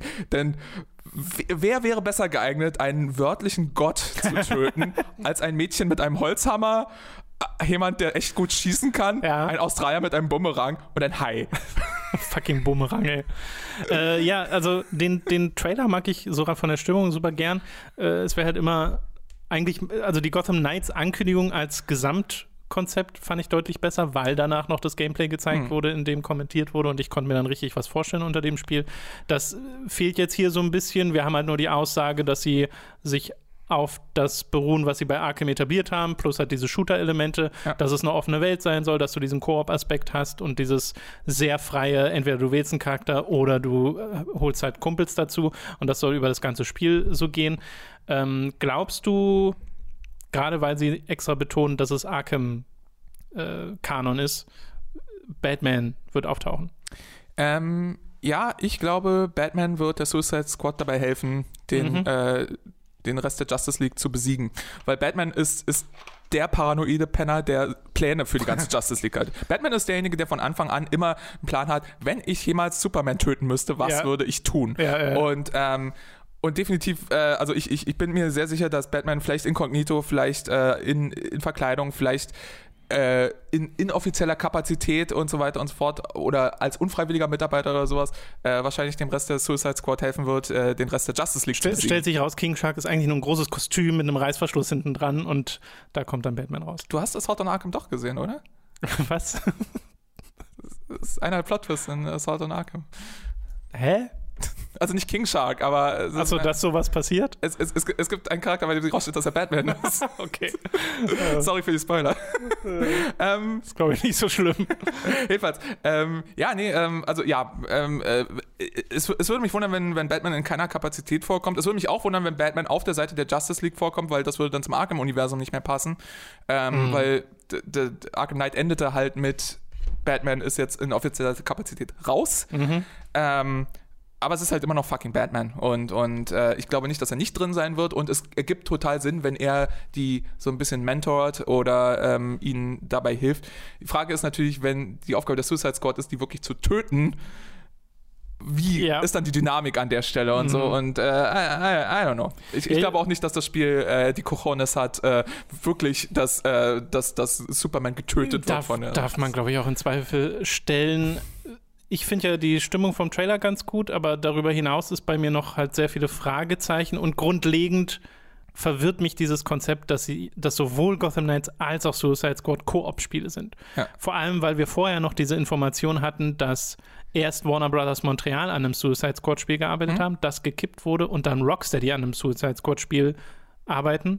Also dass dieses Konzept flüssig rübergegangen ist zu Rocksteady und dann Warner Montreal aber scheinbar einfach mit Gotham nochmal was macht, aber mit dem gleichen Konzept. Also irgendwie verwirrt mich sehr, dass Warner hier sagt, wir machen zwei Spiele, die sich rein auf dem Papier sehr ähneln. Vielleicht spielen sie sich komplett unterschiedlich und das ist eine super oberflächliche ähm, ja, Ähnlichkeit, dass es halt Koop Möglichkeit gibt. Vor allem hier ist es ja wirklich vier Spieler Koop, ja. was sich ja schon mal maßgeblich anders anfühlen wird. Und sie betonen hier nicht irgendwelche RPG oder Games as a Service äh, Mechaniken, die halt vorher spekuliert wurden. Tja, das ist, äh, also ich meine, äh, ein, ein großer Unterschied, den man schon auf dem Papier sieht, ist halt dieses Shooter versus Brawler-Ding. Das, das wird zwangsläufig nur andere Dynamik haben. Shooter kann halt auch viel sein. Was, wovon reden wir hier? Run and Gun? Deckungsshooter? Taktik-Shooter? Was? I don't fucking know. Ähm, äh, ich nehme an, wahrscheinlich sehr mobil, sehr Run and Gun, ja, ja. sehr open-worldy, sehr, äh, ne, also Jetpack, Reißleine, Supersprünge und so weiter ähm, und Teleportation. Ähm, Bumerang-Teleportation. Das ist, ähm, ja, und äh, der Rest ist, ja, ist leider noch Zukunftsmusik einfach, aber. 2022, das ist so lange hin. 2022 ist wirklich, ich, ich, ich bin mir nicht mal sicher, ob wir dieses Jahr überstehen ehrlich gesagt, so als Spezies. Ob wir das überhaupt miterleben. Ja, und 2022, also sie könnten genauso gut sagen, wenn die nächste Eiszeit einbricht, I don't fucking know. Ja, aber ähm, konzeptionell finde ich es schön. Ich mag es auch immer, wenn, wie gesagt, wenn B-Lister so, wenn, mhm. wenn, äh, wenn die ja, A-Riege sich mal ausruhen kann. King ist super cool. So ein bisschen und ich, ich, ich großer Freund von. Ich, ich, ich, ich, und, ich, und ich mag, ich mag halt diese, was an der, an der Suicide Squad inhärent lustig ist, finde ich, ist halt immer die Underdog-Rolle. Ne? Mhm. Das ist irgendwie, ihre Widersacher sind ihnen so haushoch überlegen, aber sie haben halt keine Wahl, als sich denen zu stellen. Und dann ist so die Frage, ja, was macht denn jetzt die Irre mit dem Holzhammer, wenn sie auf, auf Superman mhm. trifft? Oder auf Green Lantern oder auf Wonder Woman oder ich meine, das ist auch, das könnte man jetzt als nächstes überlegen, wenn da steht wirklich Kill the Justice League. Wir sehen bislang nur Superman, ja, aber wer ist dabei? Wer ist alles mhm. in der Justice League? Es ist so, okay, The Flash, was macht Captain Boomerang gegen. Captain Boomerang ist ein Widersacher von The Flash. Aber was macht er konkret? Was mache ich als Captain Boomerang gegen jemanden, der so schnell ist, dass er das Raumzeitgefüge zerreißen kann? So, äh, das Witzige okay. ist, ich weiß nicht, ob du es mitbekommen hast. Hast du gesehen, wie das live präsentiert wurde, Nein. diese Ankündigung? Nein. Das war mega awkward, ähm, weil die haben also teilweise ist, glaube ich, auch in dem, nee, in dem Gameplay-Video ist gar nicht drin.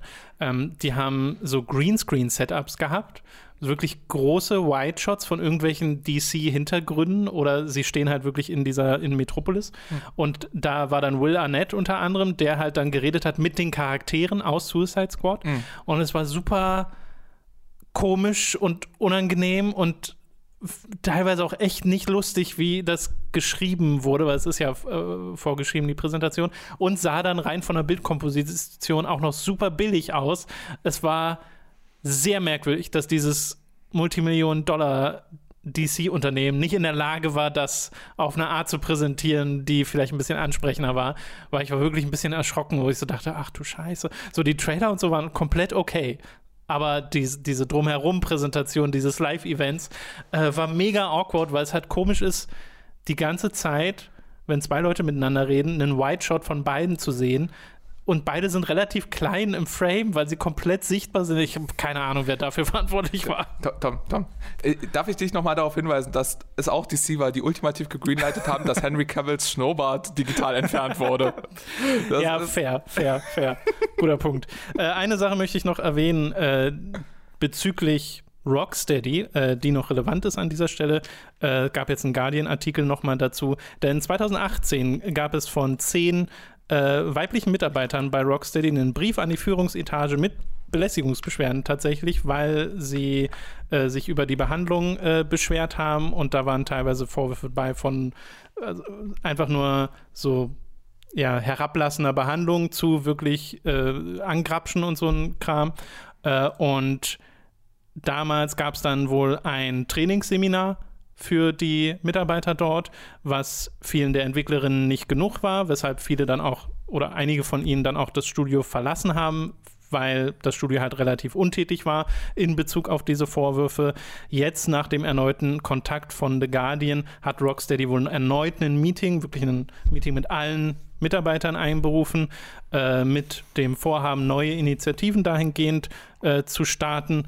Und diesen Brief kann man auch inzwischen von 2018, diesen Brief kann man inzwischen beide Guardian lesen. Und sie erhoffen sich halt gerade jetzt nach der ganzen Ubisoft-Geschichte auch, dass da ein bisschen mehr passiert, was ja schön wäre, was super schade zu lesen, dass das bei Rocksteady auch ein Problem war. Ja. Und äh, da hoffe ich, dass sich das bessert. Ja, vor allem, dass das immer, es hat immer diesen, diesen es hat immer diesen Touch von, äh, wir machen jetzt etwas, weil wir ertappt worden sind. Nicht etwa, ja, dieses, weil wir erkannt dieses, haben. Dieses Meeting scheint so das zu sein. Also die, eine der äh, anonymen Kontakte von Guardian schreibt da auch wirklich, das war halt wie so, naja, jetzt haben wir was gemacht und jetzt ist gut. Ja. Das Ohne dass sich wirklich dauerhaft was ändert. Ja. Ähm, von daher äh, drücke ich den Entwicklerinnen die Daumen, hoffe, dass Rocksteady ja. äh, da wirklich mal was macht und dann eben damit auch ähm, der Industrie so ein bisschen in die Fußstapfen tritt, in der Hinsicht, dass sich eben gerade teilweise wirklich Sachen tun. Ne? Beim League of Legends Entwickler haben wir gesehen, dass da wirklich viel sich geändert hat bei Riot äh, und dass da wirklich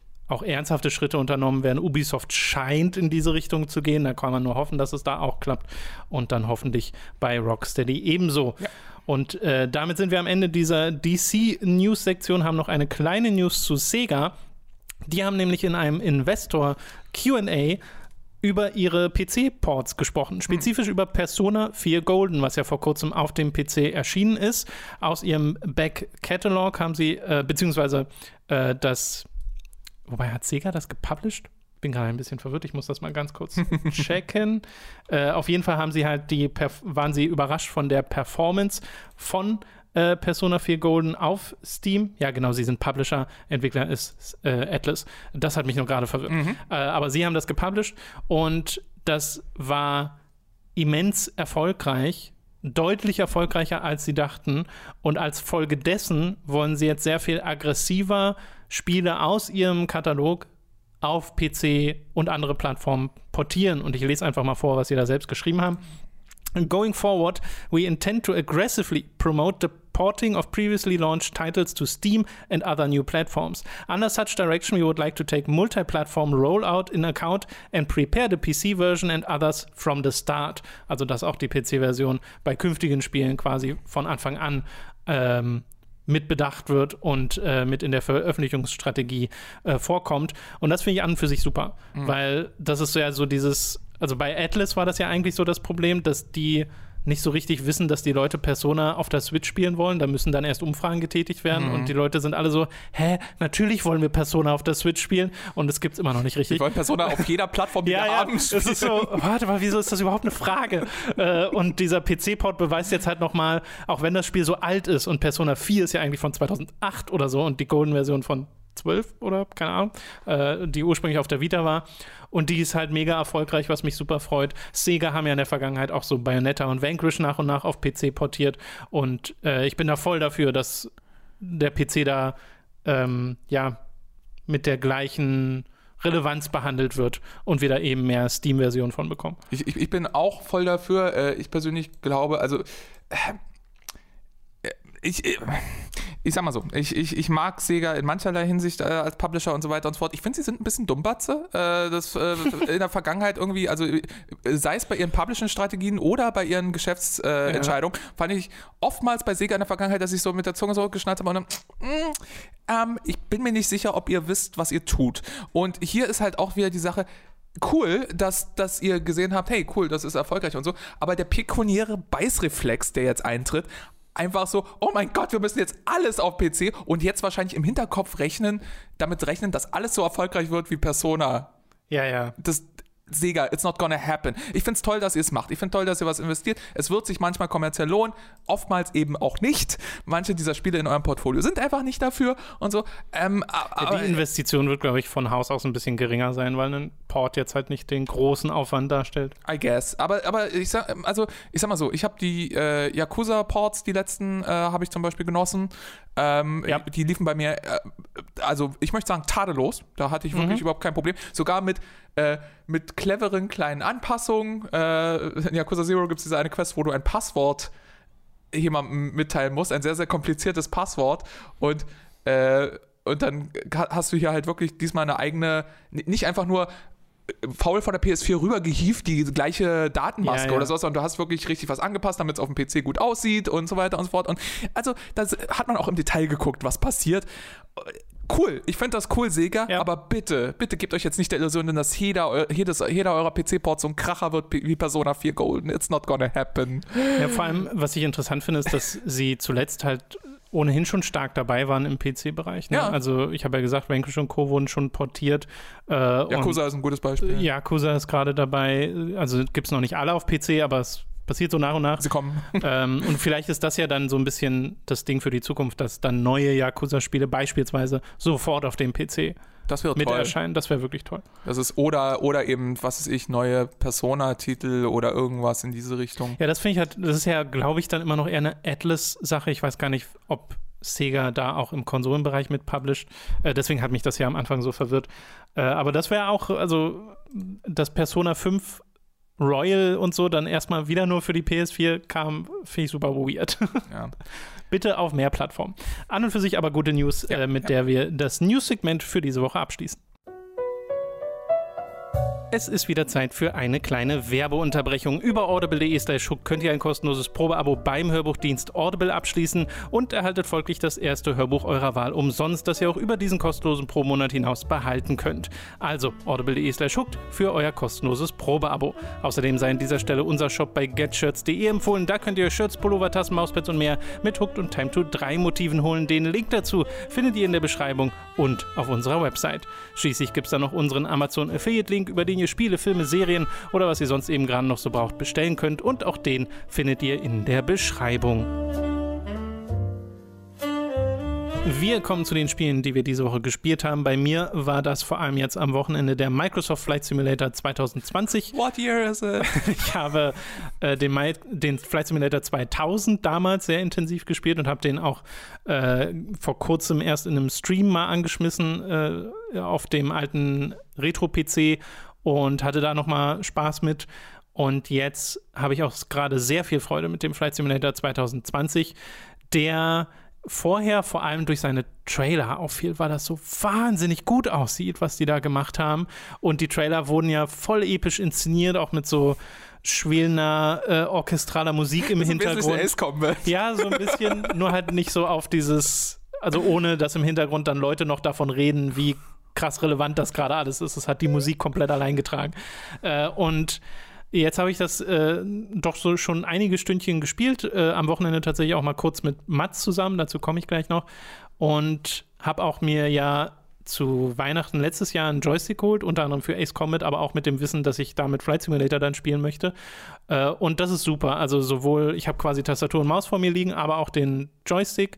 Und benutzt das alles, um halt die, die, das Flugzeug zu steuern und habe erstmal dieses Tutorial gespielt, was ein bisschen kürzer ist, als ich dachte. Also es sind gerade mal so acht Lektionen, die man da durchgeht, wo dir so ein paar der Kerninstrumente erklärt werden, wie du abhebst, wie du richtig landest, wie die Navigation funktioniert. Und das war es dann aber auch schon. Also es geht jetzt nicht mega ins Detail. Ganz wie im Wahnleben. Ganz wie im Wahnleben. Du, und danach ist ein Nachmittag und dann bist du Pilot. Richtig, das geht super schnell.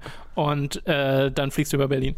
Und was halt, was in dem Spiel noch geht, sind so einzelne Herausforderungen, wo du bestimmte Flüge über entweder besonders beeindruckende oder äh, bei besonders schweren irgendwie Wetterbedingungen oder so ähm, äh, Routen abfliegen musst, so wie ich das zumindest mitbekommen habe. Ich habe davon bisher kaum was gemacht. Ich habe eine dieser Landungsherausforderungen mal gespielt und gemerkt, dass ich da noch ein bisschen Übung brauche, weil du auf einer super kleinen Landebahn landen musst. Und äh, ich habe dann schon geschafft, richtig aufzusetzen, auch im richtigen Winkel aufzusetzen. und hatte schon keinen Schub mehr und dachte, ich bin langsam genug. Und ich fuhr immer weiter und weiter und drück krass, wie es geht, auf die Bremse und merke einfach, oh, hier ist die Landebahn ist vorbei und da ist ein Berg und ah, Crash. Mhm. Und die Crashes sind leider, also was heißt leider, sie sind nicht inszeniert, weil darum geht es halt nicht in dem Spiel und das war ja auch in den alten Spielen nie der Fokus. Also es ist jetzt nicht so, dass man irgendwo reindremmelt und dann fliegt das Flugzeug realistisch auseinander, sondern es kommt einfach Cut zu schwarz und es kommt ein Textfenster, äh, in dem steht, You suck. Ja, so ein bisschen, du bist gecrashed. Weil man muss dazu sagen, es ist halt kein klassisches Videospiel. Also du hast auch kein krasses Progressions- oder Freischaltungssystem hier drin. Es werden zwar deine Flugbahnen getrackt und du kannst, glaube ich, so eine Art Level aufsteigen, wenn ich das im Profil richtig verstanden habe. Aber es ist jetzt nicht so, dass du dir denkst, oh, ich muss, muss jetzt das hier freispielen als nächstes und mhm. ich arbeite jetzt darauf hin, sondern du hast einfach eine Simulation, mit der du rum äh, spielen kannst. Weil, und das ist das Kernstück dieses Dings, du kannst auf die Weltkarte gehen, kannst jeden Punkt auf der Weltkarte anwählen, um entweder dann sofort in der Luft dort zu starten oder einen der Flughäfen anwählen, um von dort aus zu starten. Kannst Flugrouten eingeben, wenn du sagen willst, ich will jetzt von da nach da fliegen. Du kannst die Wetterbedingungen einstellen, kannst sagen, ich möchte das Live-Wetter haben, so wie es jetzt gerade in dem Moment ist. Oder du stellst es komplett selbst um, hast so einen Uhrzeitregler, den du umstellst, kannst beim Wetter alles Mögliche einstellen, äh, wie hoch, die Nieder äh, wie hoch der Niederschlag ist, ob du Schnee hast, ob du Sturm hast, ob du Blitze hast, wie dicht die Wolken sind, äh, ist wirklich krass, was man da alles einstellen kann. Du kannst auch live Flugverkehr einstellen. Äh, es gibt auch die Möglichkeit, dass du andere Spieler dann siehst und so. Und was ich halt gemacht habe, ist erstmal dieses ganz klassische über den aktuellen Ort fliegen. Also habe wirklich Berlin ausgewählt. Und du hast ja die Option anzuschalten, dass er übers Internet sich Daten ranholt. So Satellitendaten. Und um die Darstellung quasi akkurater zu machen. Und dann bin ich halt über Berlin geflogen, relativ tief. Und das ist schon beeindruckend. Weil früher war es so im Flight Simulator, wenn ich über Berlin geflogen bin, war das eigentlich fast nur eine grüne Fläche. Mhm. Da war nicht viel, da war wenig modelliert. Es waren nur ganz wenige Städte, die wirklich Modelle hatten mit Wahrzeichen und sowas. Und äh, im Flight Simulator 2000 gab es davon nicht viel. Das heißt, über der Heimat fliegen, das war zwar das Bewusstsein, ah ja, okay, da unten ungefähr ist die Heimat, aber man hat nichts erkannt. Und jetzt kann ich halt sämtliche Straßenzüge nachvollziehen. Ich kann meinen Arbeitsweg nachvollziehen. Ich kann das Haus sehen, in dem ich gerade sitze, während ich das spiele. Und es ist erstaunlich akkurat. Es ist auf eine gruselige Art fast akkurat. Und das war dann auch das Schöne, als äh, Mats zu Besuch war jetzt am Wochenende, weil er hat eigentlich, wollte er schon los und hat gesagt, kannst du mir vorher noch mal kurz den Flight Simulator zeigen? Mhm. Und dann saßen wir original noch irgendwie anderthalb Stunden oder eine Stunde dran, weil er so begeistert davon war. Es war so richtig kindliche Begeisterung, äh, weil wir dann erst so sein, seine Wohnung in Berlin gesucht haben und er hat das dann so alles nachvollziehen, war, äh, nachvollziehen können und war da voll begeistert. Dann das Büro Bose Park sind wir drüber geflogen und dann aber noch, ne, er war ja irgendwie letztes Jahr in oder war es dieses Jahr? Ich glaube, es war letztes Jahr in Hongkong. Und da sind wir dann noch hin und da konnte mir dann, da ist er voll in den Touristenführermodus gegangen. Da habe ich so eine kleine Tour bekommen von Hongkong.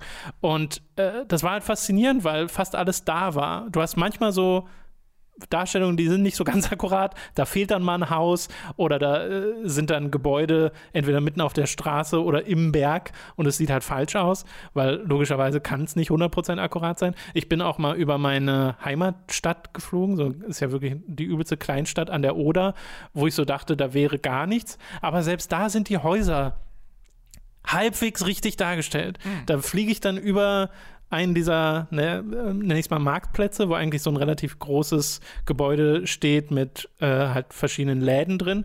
Und das ist dann sieht komplett falsch aus, aber die Form des Gebäudes ist so ungefähr richtig. Mm. Und ich weiß, ah, okay, jetzt kann ich hier runter und da ist dann die Grundschule und das Gebäude wird auch halbwegs okay dargestellt. Und dann bin ich über meinem alten Haus äh, und sehe dann sogar angedeutet im Garten wo ungefähr der Teich ist und so, weil die ich dachte, Daten. Du sagst, ich sehe dann im Garten meine Eltern. Ne?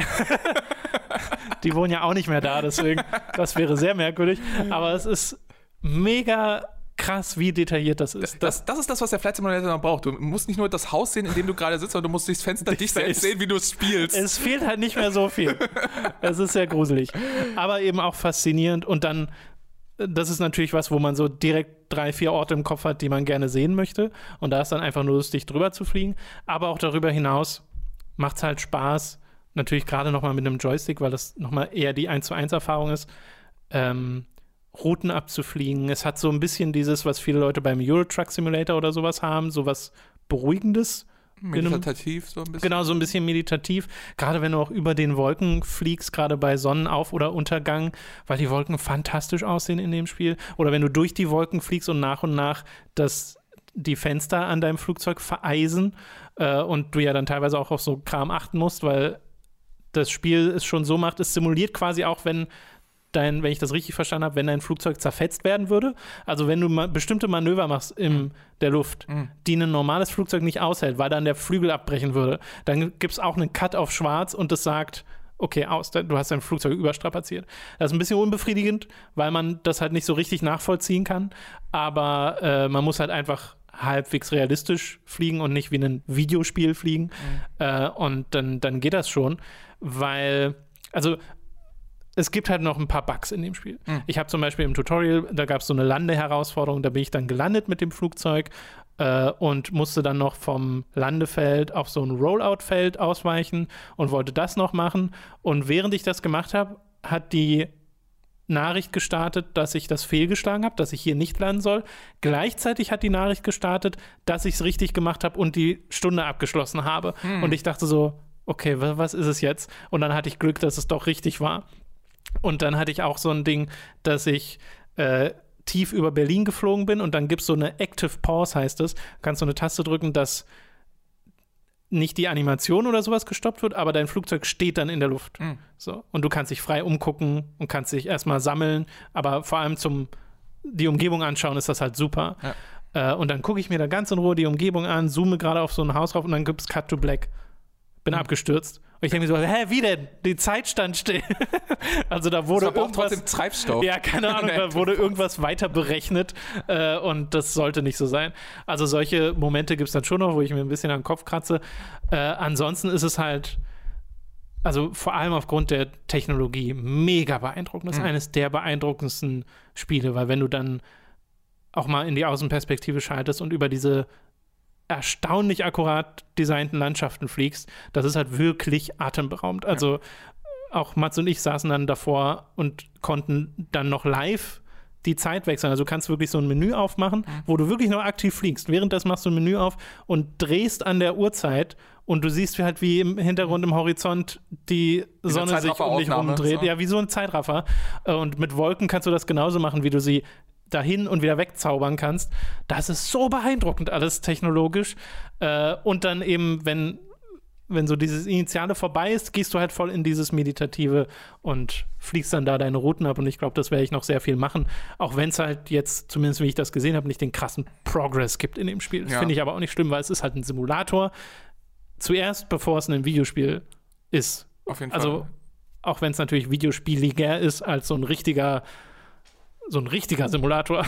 Klingt aber auf jeden Fall, als ob diese, diese verschiedenen Säulen, ne, einerseits äh, die Simulation und die damit verbundene Herausforderung des Realismus, andererseits die Entdeckung und der Detailgrad, dann die Technik sicherlich ja. und, ähm, und dann halt die ganzen Spielereien und so, als ob all diese Säulen, auf denen der Flight Simulator steht, für dich gut funktionieren. Also ja, du, du, hast jetzt auch alles mit demselben Enthusiasmus beschrieben und es, es, es klingt einfach so, als ob das als Paket für dich sehr, sehr gut funktioniert. Ja, total. Und ich meine, es, ich habe es jetzt im Game Pass gespielt. Das heißt, ne, da zahlst du ja monatlich, hast dann diesen Zugriff auf all, all diese Spiele und das ist ja ein Microsoft First-Party-Spiel. Das soll ja auch noch für die Xbox kommen. Momentan gibt es das nur für PC. Gibt es aber auch auf Steam. Es kostet halt 70 Euro in der Standard-Edition. Da wollte ich noch zu sprechen kommen. Und dann gibt es noch Spezialeditionen, die mhm. bis zu über 100 Euro kosten. Ja, und, und die leider an sehr, an sehr viele interessante Inhalte gekoppelt sind, ne? Das ist auch noch so. Zusätzliche Flugzeuge, ja. bestimmte detailliertere Flughäfen mhm. oder Städte, glaube ich auch. Mhm. Äh, und es gibt halt einen Marktplatz direkt im Menü, wo du raufgehen kannst und kannst dir einen bestimmten Flughafen kaufen für irgendwie 18 Euro. Mhm. Wo ich so denke, holy shit, ist das alles teuer einzeln. Mhm. Und das finde ich halt super scheiße, dass du so ein Spiel hast, das Vollpreis kostet äh, und dann aber noch dir quasi so ein einzelnes Modellchen auf dieser riesigen Weltkarte holen kannst. Und das kostet dann 18 Euro. Mhm. Ich würde ja verstehen, oder selbst dann fände ich es scheiße, aber das fände ich die Monetarisierungsmodell noch ein bisschen nachvollziehbar auf lange Sicht, wenn es irgendwie heißt, das ist jetzt 2,99 oder sowas, weißt du, so eine Microtransaction, aber das ist nicht mehr Micro. Das ist schon einfach nur Sogenannte echt teuer, weil für 17 Euro könnte ich mir jetzt diesen einzelnen Flughafen irgendwie in London oder so kaufen, aber auch ein komplettes Spiel auf Steam. Und das ist, finde ich, sehr unverhältnismäßig. Es gibt Fluggesellschaften, da kannst du für 18 Euro nach London fliegen. Ja, äh, momentan nicht so empfehlenswert, aber äh, es ist, äh, das finde ich krass. Das Ja. ist so, das muss nicht sein. Da wurden bewusst detailarmere Sachen ins Spiel eingebaut, um dir die detailreicheren Sachen zu verkaufen im Nachhinein für Ja. ein Spiel, für das du schon sehr viel, potenziell sehr viel Geld bezahlt hast. In meinem Fall jetzt nicht unbedingt, weil ich über Game Pass spiele. Äh, das ist, äh, kann man zumindest in Frage stellen. Es ist auf jeden Fall auch in die Kritik geraten dafür. Also ähm, selbst ich, der ich jetzt äh, am Flight Simulator thematisch nicht klebe, Mhm. das durchaus mitbekommen, dass da einiges, einiges gefeuert wurde und dass Leute darüber berichtet haben, dass, dass das schon krass ist, was da für eine Monetarisierung gefahren wird. Ja. Und das ist, ein ein Simulator lebt halt von diesen Details, weißt du? Das ist so, du, du, du willst dann halt den Realismus, du willst diese, diese coolen, detaillierten Modelle, du willst die coolen, detaillierten Flughäfen und Städte, du willst die zusätzlichen Optionen und selbst wenn du sagen würdest, ich verzichte auf sowas, es gibt halt mh, diese, diese Monetarisierungsmodelle arbeiten halt immer so ein bisschen äh, predatory damit, dass du ansonsten halt im Hinterkopf hast, ich habe nicht das komplette Erlebnis. Es fehlt ich was. Verpasse irgendwas. Ja, genau. Und, und das, das ist halt, also ähm, ich, ich gehöre nicht zur Simulator Crowd, weder damals noch Ja. heute. Ähm, ich, bin, ich bin da ein bisschen raus.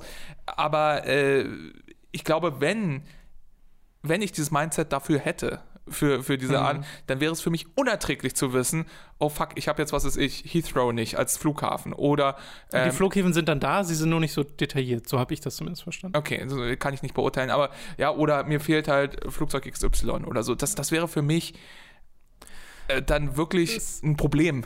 Ja, bei mir ist das so, mir ist es relativ egal. Also ich habe mir den Marktplatz jetzt einmal angeschaut, weil ich wissen wollte, was da so angeboten wird. Und es ist jetzt auch nicht mega viel, äh, aber es sind halt ein paar Sachen. Und der Unterschied ist immer, es wird halt alles dargestellt, basierend auf dieser Satelliten-Cloud-Magie-Technik. Und das sind halt alles so Schätzungen, ne, wie es der Algorithmus sich so zusammenbastelt. Äh, und das ist schon ja, erstaunlich akkurat. Wie gesagt, meine Heimatstadt kann ich Gebäude nachvollziehen, auch wenn das schon falsch aussieht, aber gleichzeitig richtiger, als ich vermutet hätte. Dazu muss man sagen, deine Heimatstadt ist nicht mal Frankfurt oder, es ist ein kleiner Ort in der Nähe von ja, genau. Frankfurt Es oder. ist, es ist eine sehr, ein sehr kleines Städtchen. Aber Frankfurt oder wird, also es gibt den Oder-Turm in Frankfurt oder den gibt es nicht in, in diesem Spiel. Weil es halt wahrscheinlich, ne, es, es basiert ja auf Daten, wie oben raufgeblickt Äh, wird. Das äh, heißt, auch Erhebungen und sowas werden nicht richtig dargestellt. Ja, In okay. Frankfurt oder gibt es auch so einen quasi einen Hügelberg, der zum Bahnhof führt. Mhm. Und im Spiel ist das alles flach.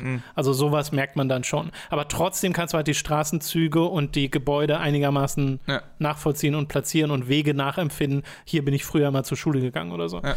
Und das ist halt faszinierend. Und dann gibt es eben die wirklich handgebauten Flughäfen und Städte und so. Und das sind dann die, die sie teilweise extra verkaufen, weil da wirklich dann alles sehr akkurat ist. Und je nachdem, wie wichtig einem das ist, gibt man dann scheinbar Geld dafür aus. Äh, ich würde es nicht tun, äh, aber das Ding ist, es ist, ist halt so der Unterschied bei dieser Art Spiel. Weißt du, wenn das ein 70-Euro-Titel ist und der wird nach zwei Jahren krass im Preis reduziert oder geht free to play und dann gibt es diese zusätzliche Monetarisierungsebene, dann würde ich so sagen, ja, okay, klar, auf Dauer brauchst du dann vielleicht andere Monetarisierungsebenen, gerade wenn es ein Spiel ist, an dem konstant entwickelt wird. Aber direkt zu Release finde ich halt ein bisschen schade. Andererseits ist es auch so ein Ding, wenn es diesen Menüpunkt nicht gäbe, dann wäre mir das halt nicht aufgefallen negativ. Also mir fehlt in dem Spiel nichts, Mhm. was so diese zusätzlichen Käufe angeht. Nicht, mal, nicht mal Maschinengewehre? Nicht mal Raketen? Doch, die Shotgun hätte ich schon gern. Ist Shotgun nur wieder. Okay, das soll es dann erstmal gewesen sein zum Flugsimulator 2020. Ich habe da ja bisher nur gefühlt an der Oberfläche gekratzt. Vielleicht reden wir da die nächsten Wochen dann nochmal drüber. Du hast den DLC gespielt zu Remnant from the Ashes äh, namens Subject 2923. Der kostet 10 Euro auf Steam. Ich bin so Ist- dankbar, dass du den vorgelesen hast, weil ich kann mir nie die Zahl merken. 29, 23. Okay, ja, gut, super. Es ist auch ein eigenartiger Name, weil ich kann mir darunter ja gar nichts vorstellen. Ich habe das Original ja nicht wirklich gespielt. Ich habe es mal im Stream gesehen, wie Robin es gezockt hat. Ich weiß, dass Robin ein großer Fan war. Ich weiß, dass wir in der Community diverse Fans haben. Dobsy ist zum Beispiel einer, der Remnant äh, sehr doll mag. Äh, wie sieht es denn bei dir aus? Erstmal nochmal auffrischend zum Original, aber dann jetzt auch zum DLC. Ich habe Remnant tatsächlich erst vor kurzer Zeit überhaupt für mich entdeckt ähm, und habe es mit mhm. äh, meinem Robin, ich sage immer mein Robin, also äh, nicht Robin Schweiger, ja. sondern äh, äh mein Robin, äh, der mein äh, ältester und bester Freund ist, habe ich das im Koop gespielt und erst kürzlich so für mich wirklich entdeckt und immer wieder gespielt und so und bin innerhalb kürzester Zeit ein wirklich großer Fan von dem Spiel geworden. Ich mag es richtig, cool. richtig gerne. Ja. Ähm, es funktioniert für mich sehr gut, zieht sehr und umso cooler war, dass einen Tag nachdem wir die Hauptkampagne durchgespielt hatten, zum ersten oh. Mal dieser DLC kam und wir gesagt Timing. haben, hey, äh, machen wir doch gleich mal weiter. Und ähm, ja, der, der neue DLC ist, also Remnant ist halt ein sehr spliniges Universum. So, ähm, es geht um Parallelwelten und das eine bestimmte, ich sag jetzt mal, Kraft, Macht, halt so ein dämonisches Wurzelgedöns äh, in alle anderen Dimensionen eindringt und diese äh, verschlingt, infiziert und, und verändert. Mhm. Und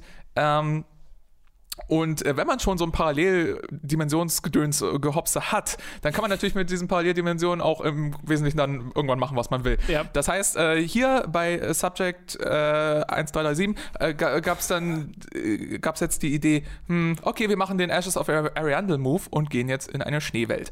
Ähm, also der DLC beginnt damit, dass man einen alten Ward untersucht. Wards sind so die die Hubs der Menschenüberreste auf dieser ja. infizierten Erde und man untersucht einen alten Ort und über diesen und über ein Experiment, was man dort findet und so weiter und so fort, gerät man in eine Welt, die, mh, mm, also sie ist sie ist verschneit und waldig und ähm, fühlt sich insgesamt, hat ein paar Anspielungen auf nordische Mythologie und so mhm. weiter.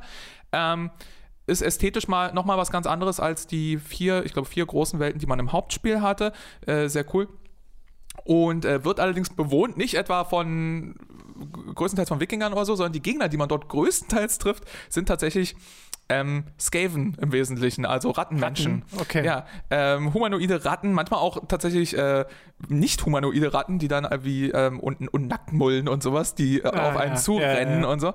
Ähm, äh, ja, äh, da, dazu, äh, aber dann auch wirklich in allen Größen und Varianten und Formen. Denn Gegnervielfalt ist ein großes Thema in Remnant.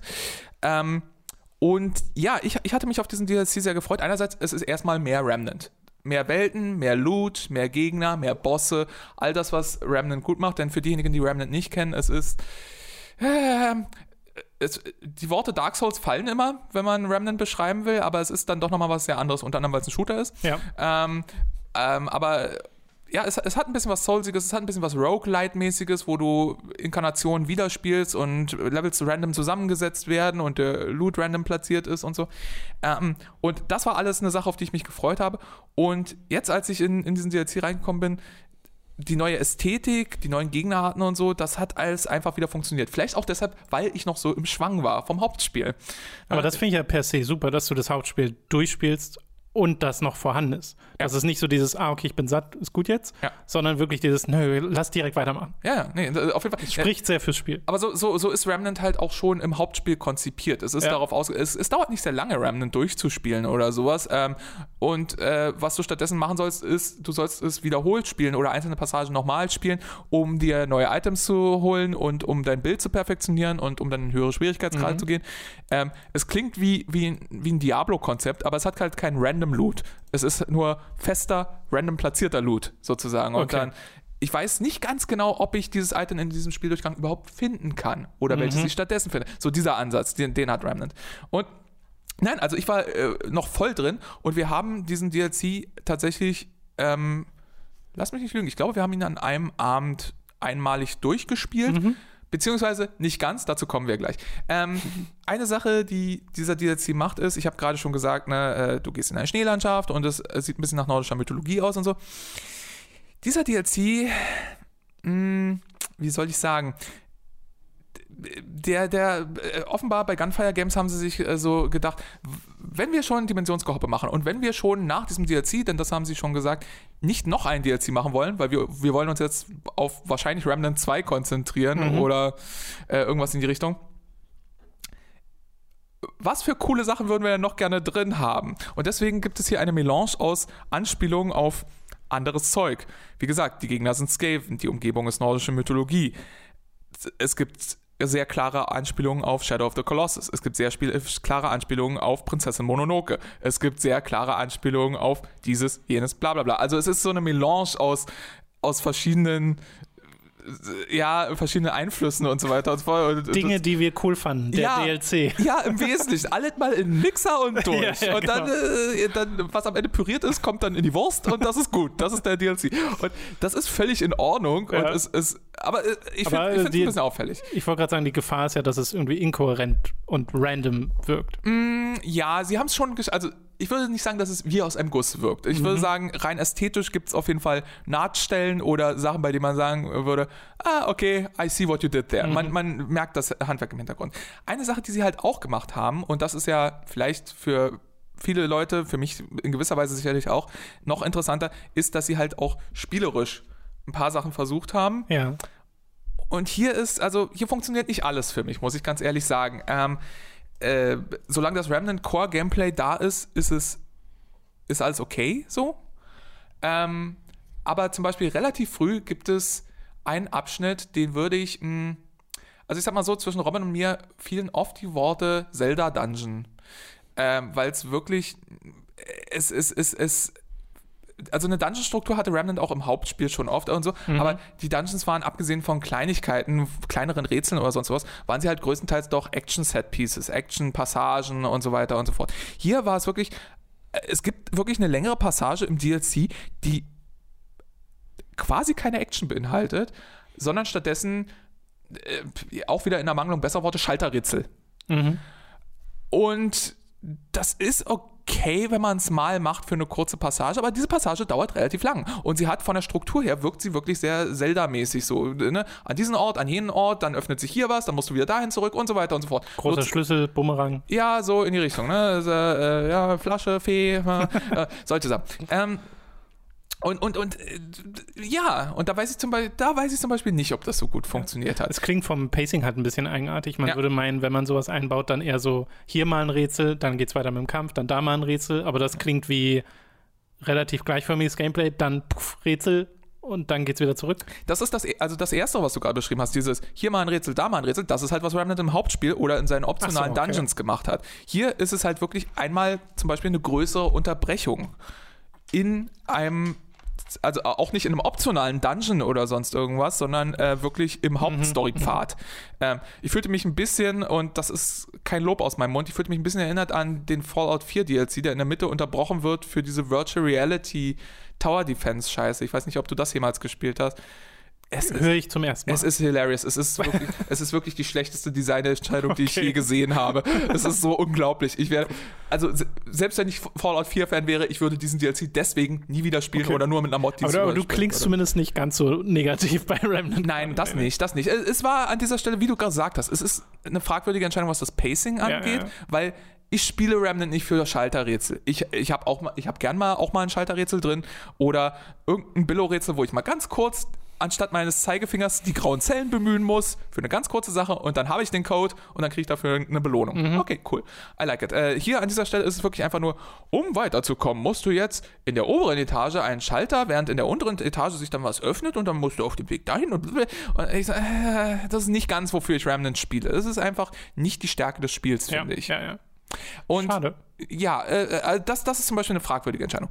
Eine, wie ich finde, sehr gute Entscheidung ist, viele der Bosse, die ich hier getroffen habe, versuchen designmäßig etwas, sich äh, etwas vom Hauptspiel abzuheben. Ähm, und was ich damit meine, ist folgendes. Remnant hat im Hauptspiel eine, ähm, ich möchte fast sagen, Krankheit. Es gibt fast keine Bosse. Es gibt nur extrem wenige Bosse, die während des Bosskampfs keine Minion-Ads haben. Hm. Ähm, und ich rede nicht von, hey, sie machen mit den Minions irgendeine coole Mechanik, dass man die als Munition benutzen soll für irgendeine Kraft, die dann den Boss. Äh, nee, sondern äh, es gibt einfach in dem, im Hauptspiel von Remnant gibt es unheimlich viele Bosse, die bei denen einfach künstliche Schwierigkeit generiert wird, dadurch, dass zusätzlich Minions mit drin ja. sind. Die Minions dienen gleichzeitig als Munitionsspender, das ist, glaube ich, so die Rechtfertigung dafür, aber man könnte Munition auch auf andere Arten generieren als durch Minions. Also das Argument lasse ich nicht gelten. Und das ist wirklich ein Kritikpunkt an hm. Remnant hm. für mich. Ähm, und das ist zum Beispiel eine Sache, von der ich finde, sie haben sehr löblich drauf gehört. Und im DLC, es gibt mehrere Bosse, die haben sowas gar nicht, sondern da steht der Boss für sich und generiert aus sich heraus die reine Schwierigkeit. Mhm. Oder sie haben Bosse, bei denen es zwar Minions gibt, aber wo sie es ein bisschen klassischer machen, so in die Richtung ähm, zwischen zwei Phasen.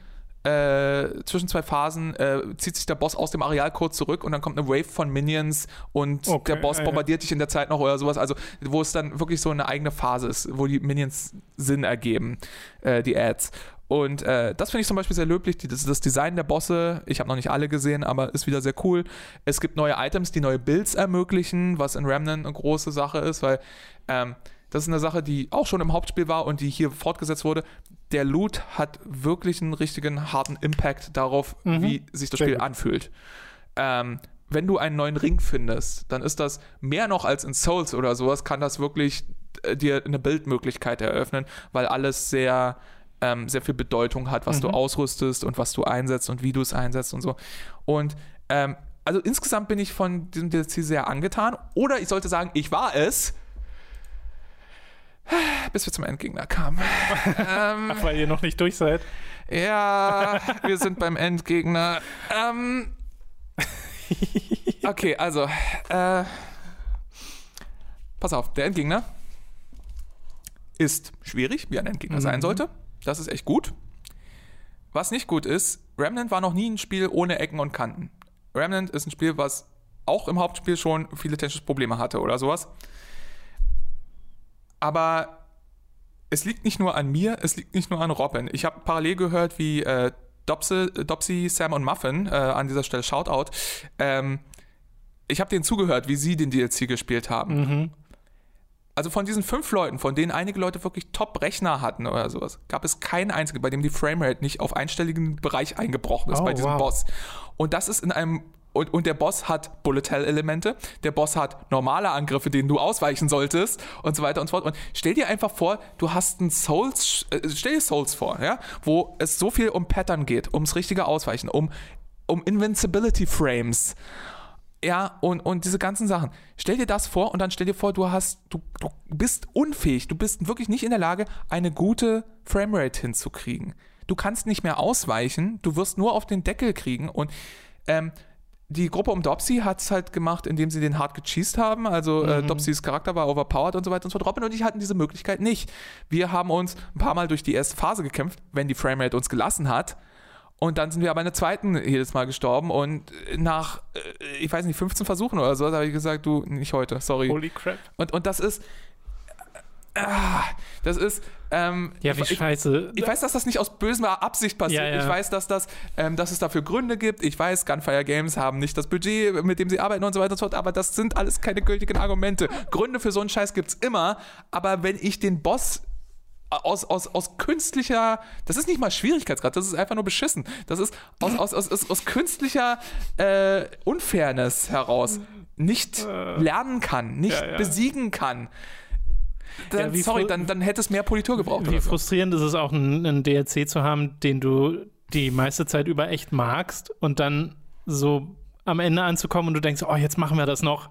Äh, und dann, äh, äh, doch nicht, Ja. scheiße, das ist nicht gut. Und weil das kann so den Rest überschatten Ja. oder droht den Rest zu Ja, überschatten. auf jeden Fall. Äh, und das ist super schade. Es klingt ja wirklich aber, als ob es noch geupdatet werden muss, weil das Ähm, also, also kann ja nicht gewollt sein. Äh, lasst ruhig mal in den Kommentaren hören, ob ihr den DLC gespielt habt und ob die Performance bei euch okay war, weil wir hatten wirklich in fünf von fünf Fällen bei sehr unterschiedlichen Setups, Ja, ja. Äh, von denen einige wirklich auch hochwertig sind und aktuelle Spiele ohne Probleme darstellen können und so weiter und so fort, hatten wir jedes Mal Framerate-Probleme. Und das in einem Spiel, das nicht nur, wie gesagt, ähm, auf Twitch Gaming und also nicht äh, die Plattform, sondern wirklich halt so äh, Also ja, reflexbasiertes. reflexbasiertes äh, und Ausweichen äh, Gameplay und sowas ist, sondern ich möchte auch nochmal betonen, dass Remnant zum Beispiel auch noch einen Hardcore-Modus hat, wo dein Charakter, wenn er stirbt, einfach weg ist. Ja, da macht das Spaß. Das ist so. Gunfire Games, wenn ich das spielen will, dann muss das laufen. Sorry, ja. es geht nicht anders. Ja. Und, ähm, und es ist nicht so, dass das Remnant bei mir, also mein Rechner ist mittlerweile, er geht ein bisschen in die Knie bei manchen und ich habe insgesamt bei Remnant nicht immer eine flüssige Performance. Also manches davon ist auch einfach bei mir. Aber ähm, wie gesagt, ich bin da, ich bin da nicht der Einzige, der diese Probleme hatte. Und das, das, das geht nicht. Dann brauchst du einfach mehr Politur und dann Ja, brauchst du mehr Patching. Und, und sie hatten, das muss man auch noch sagen, ähm, Remnant ist manchmal echt liebevoll kaputt. Ähm, es gab im, im Umfeld dieses ganzen Komplexes gab es auch noch ein paar andere Bugs und Schwierigkeiten. Ähm, als kleine Auswahl, ähm, als der DLC rauskam, äh, gab es den Bug, dass Händler einfach nicht mehr handeln konnten. Du konntest einfach nicht mehr vendoren. Die standen dann einfach rum oder was? Äh, ja, ich, ich, ich habe es nicht selbst erlebt. Ich habe es Mhm. nur äh, äh, peripher irgendwie mitgekriegt. Ähm, äh, ja, so eine Sachen wie äh, Abstürze sind passiert oder so. Mhm. Dopsy hat während seines ähm, während seines äh, während er in DLC gespielt hat, äh, ihm wurde seine Character Data corrupted.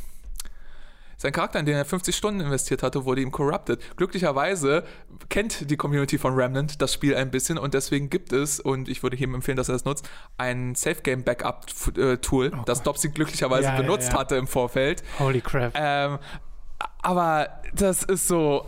Äh, äh, äh, was soll man dazu noch sagen? ich weiß noch nicht, ob ich das liebevoll kaputt nennen würde. Das ist, also ist es wirklich, ist es wirklich nicht mehr okay. Und, und, und an manchen Stellen, es ist okay, dann warten wir halt mal zwei Tage darauf, dass der Händler äh, funktioniert oder sowas. Mhm. Aber Nummer eins, wenn ich euer Spiel nicht spielen kann und Nummer zwei, wenn euer Spiel mir den Fortschritt zerschießt, dann hört es halt auf. Also das, das sorry, dann geht's nicht. Dann, dann müsst ihr den DLC einen Monat verschieben. Es tut mir echt leid. Aber das, Mhm. das, das, das Ja, super schade, weil das, was du über das Spiel an und für sich oder den DLC an und für sich sagst, ist ja insgesamt dann doch positiv, aber wird dann davon, also da hängt dann so ein ganz großes Aber hinten dran, das hoffentlich nur eine Frage der Zeit ist. Aber momentan klingt das dann auch so, als ob du eher sagst, na, aber wartet vielleicht ein bisschen. ja, I guess. Also, weil, weil es wird ja vielen Leuten so gehen, dass sie Remnant halt zum Release oder so gespielt haben und jetzt überlegen, ah, spring jetzt wieder rein, wenn der DLC draußen ist. Und vielleicht ist dann die Empfehlung eher zu sagen, na, wartet vielleicht noch den nächsten Patch ab. Vielleicht. Also es ist, ich sag mal so, der DLC ist zusammengefasst, ist er, ähm, also technisch ist er ähm, ein gemischtes Ding. Größtenteils funktioniert der echt Ja, gut, ja. aber wenn er nicht gut funktioniert, dann ist es halt Dann ein echtes Problem. ja. Ähm, und inhaltlich ist es äh, definitiv auch ein Mixed Bag, aber auf der deutlich positiven Seite. Es gibt aber manchmal so, manchmal gibt es Designentscheidungen bei Gunfire Games, bei denen ich mir, das ist einfach nur baffling. Ähm, um, um zum Endgegner zu kommen, musst du durch ein Portal gehen. So. ja. Das erste Mal, wenn du zum Endgegner kommst, passiert das quasi automatisch in einer Story-Sequenz. Ne? Irgendwie. Ähm, es ist so, vor dir ist ein blaues Portal, ein NPC macht äh, Zauber, Zauber und dann ist es ein rotes Portal und dieses rote Portal führt dir zum Endgegner. So. Äh, die Chancen bestehen bei Remnant, dass du so einen Boss nicht beim ersten Mal schaffst. Das Spiel ist einfach auch ein bisschen darauf ausgelegt. So. Und beim zweiten Mal kommst du dann dahin und das Portal ist wieder blau. So. Also es führt in den Bereich, wo du schon mal hin bist und wo du nicht hin musst. Du musst dafür so, äh, dieses Portal muss rot sein und es muss zum Boss führen. Wie mache ich das? Wir, wir standen davor so. Ähm, wir haben mit dem NPC geredet, der immer noch daneben stand Ja. und meinte, los, ab durchs Portal. Und, ja, aber es muss doch rot sein, wir können doch gar nicht und so. Bis wir herausgefunden haben, wir mussten, ähm, ich habe vorhin Schalterrätsel gesagt, also es gibt, ähm, es gibt halt diese eine Art von, ich sag jetzt einfach Schalter, die, ähm, die, die aktuelle Spielwelt in eine Silent Hill Parallelwelt verwandeln. Okay. Und dann gibt es halt eine Dynamik damit, dass manchmal in der einen Welt sind die Gegner da, in der anderen sind sie nicht da, aber du kannst sie in der anderen Welt immer noch sehen, also kannst du dich darauf vorbereiten, ob du gleich gegen sie kämpfst und so weiter und, und solche Dynamiken. Und man muss halt, damit das Portal wieder auf Rot schaltet, muss man es in die andere Welt schalten, sozusagen. Das ist aber, also uns war es nicht sofort offensi äh, offensichtlich. Und es kommt noch hinzu, der Schalter ist nicht direkt neben dem Portal. Der Schalter ist irgendwo 50 Meter oder 100 Meter weit weg.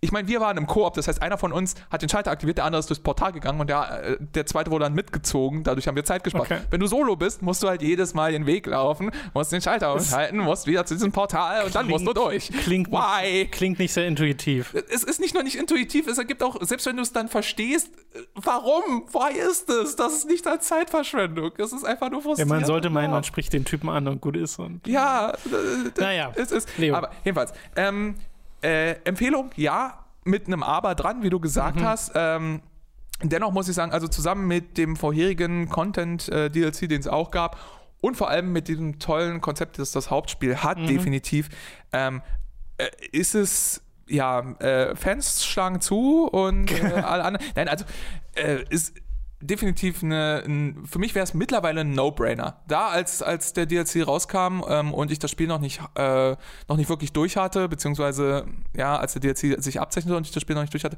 wusste ich noch nicht so, ah, will ich mehr in Remnant investieren oder so. Mittlerweile würde ich sagen, hey, ich würde auch nochmal so ein DLC nehmen, weil es wirklich Spaß macht macht. das Spiel ähm, ja wirklich ein Stein im Brett. Ich sehe übrigens auch gerade, es ist auf Steam im Angebot. Aktuell kostet ja normalerweise 40 Euro und aktuell kriegt man es für 24 das Hauptspiel. ja, der DLC kostet, wie gesagt, einen Zehner. 10, genau. Äh, und äh, das, äh, es, es, lohnt sich. Es ist definitiv Schön. eine schöne Sache. Ähm, worüber ich jetzt nicht so viel geredet habe, sind Story und Lore.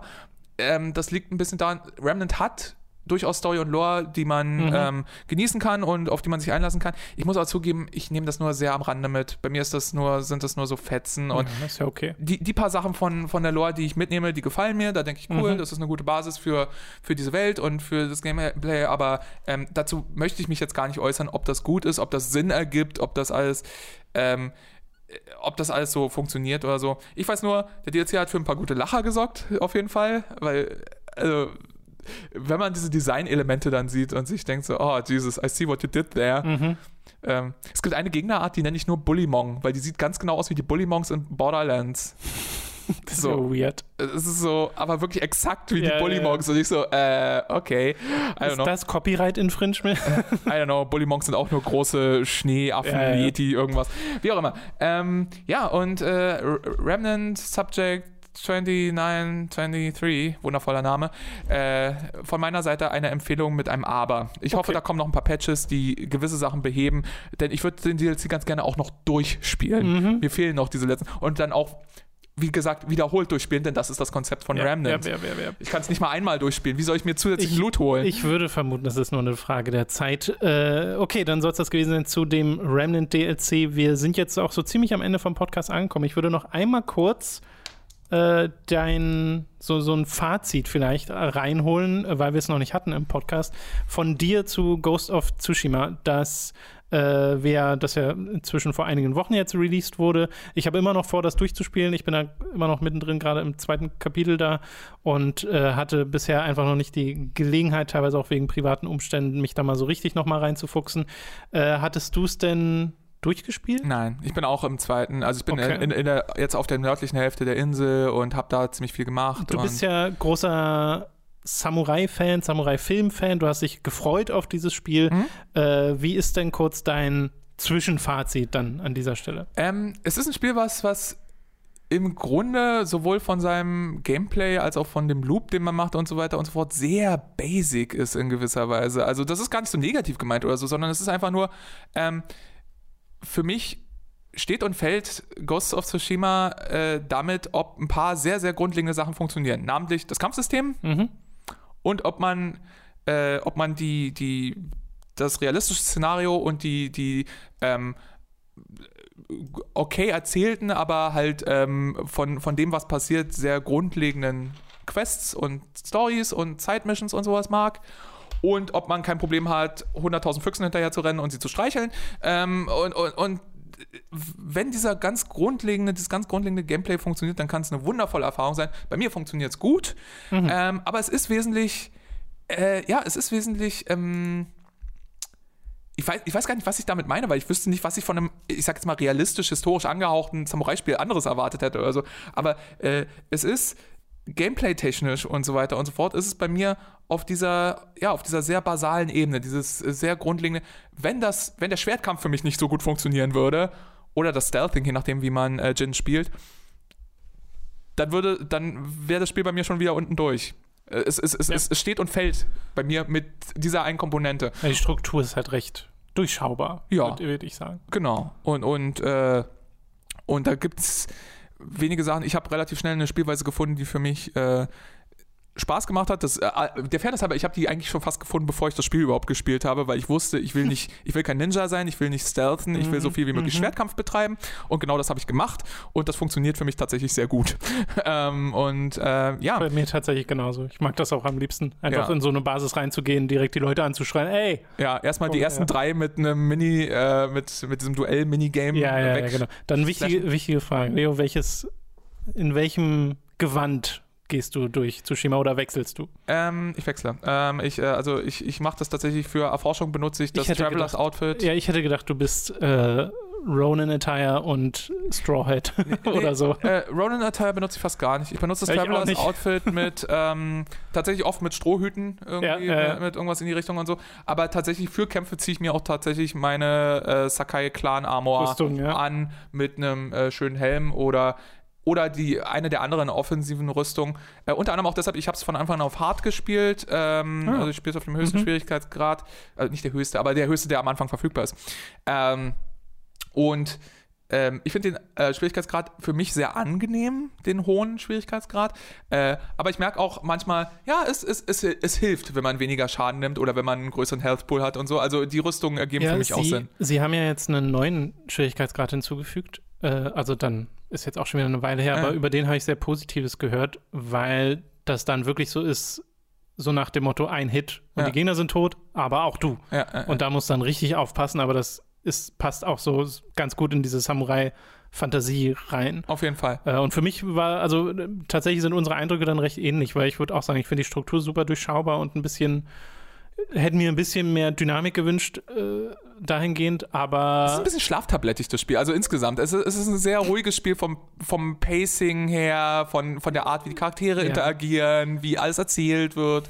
bei mir äh, funktioniert halt die Welt total, weil ich das super hübsch finde Ja. äh, und bin auch ständig im Fotomodus und äh, aber auch das Kampfsystem und so und ich spiele es auf normal, das ist ein bisschen zu einfach, ich müsste es mal hochstellen, weil ich kann wirklich teilweise einfach in den Kampf reingehen, drei Sticky-Bombs schmeißen und bin fertig äh, und äh, das macht trotzdem Spaß und es hat mir so viel Spaß gemacht, dass ich auch immer jetzt im Hintergedanken hatte, nee, ich will das auch weiterspielen. Ja. Ich will jetzt nicht hier im zweiten Kapitel aufhören, äh, weil ich auch einfach mal wieder durch diese Welt einfach nur reiten Ja. möchte und ein bisschen auf der Flöte spielen.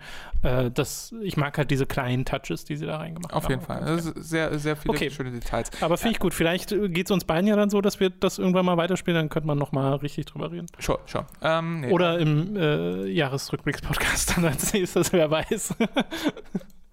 okay. Äh, Soll es das dann gewesen sein zu Ghost of Tsushima oder wolltest du noch was sagen?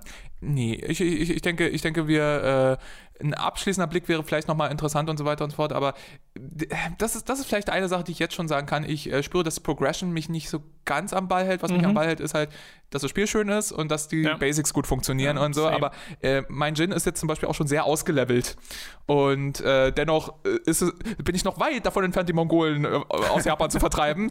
Ähm, also mal, mal gucken, was da noch kommt. Nee, Okay. und, äh, ich, bin, ich bin durchaus gespannt, was da noch kommt. Ich will es auch durchspielen, definitiv. Super, dann äh, an späterer Stelle vielleicht dazu noch mal was. Äh, Jetzt soll es das erstmal gewesen sein mit diesem äh, Podcast. Vielen Dank, Leo, dass du dabei warst. Ihr könnt Leo besuchen auf twitch.tv slash TheGermanGuy für wöchentliche Streams, Sonntag 14 Uhr normalerweise, eventuell auch mal dazwischen. Ja. Ist äh, halt auch immer ein bisschen abhängig von privaten Umständen. Äh, zuletzt hast du Baphomets Fluch gestreamt, beziehungsweise zuletzt wolltest du Baphomets Fluch streamen. Wir haben gerade leider massive technische Probleme bei meinem Stream. Es ist, ich habe, also äh, wir, wir nehmen das äh, logischerweise Montag auf hier. Äh, gestern am Sonntag an meinem regulären St- Streamtermin hat weder PC-Capture Ja, noch ja. Konsolen-Capture bei mir Oh Mann, funktioniert. ey. Und äh, ja, also der letzte Stream war, äh, wie ich drei Stunden lang der Herr der Ringe lese. ähm, was auch witzig ist. We- Weißt du, weißt du was, was das Frustrierendste ist? Ich hatte nicht weniger Zuschauer als sonst. Ich hatte genauso Ja, viele Zuschauer wie sonst. Neue Nische. Ich glaube auch.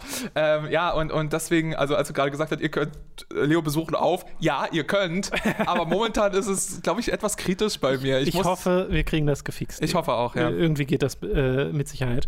Äh, genau, und äh, die Aufzeichnung der Streams, genauso wie die Aufzeichnung unserer Streams, findet ihr bei Time to 3. Wir haben ja zuletzt erst Fast and Furious Crossroads durchgespielt, Robin und ich in zwei Sessions.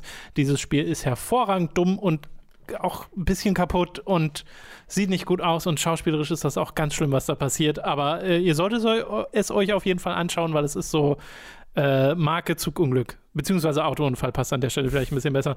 äh, also wirklich ganz großer Unfug, aber wir haben sehr gelacht bei diesem Spiel. Dass das 60 Euro kostet, ist extrem dreist. Äh, ja, und das könnt ihr euch da angucken, zusätzlich zu den anderen Time to 3 Folgen, äh, die es dort gibt. Es läuft ja zum Beispiel immer noch Ace Attorney, äh, wo Mats und ich den zweiten Teil dieser Reihe durchspielen. Das macht sehr viel Spaß. Äh, Montag und Freitag erscheinen davon neue Folgen.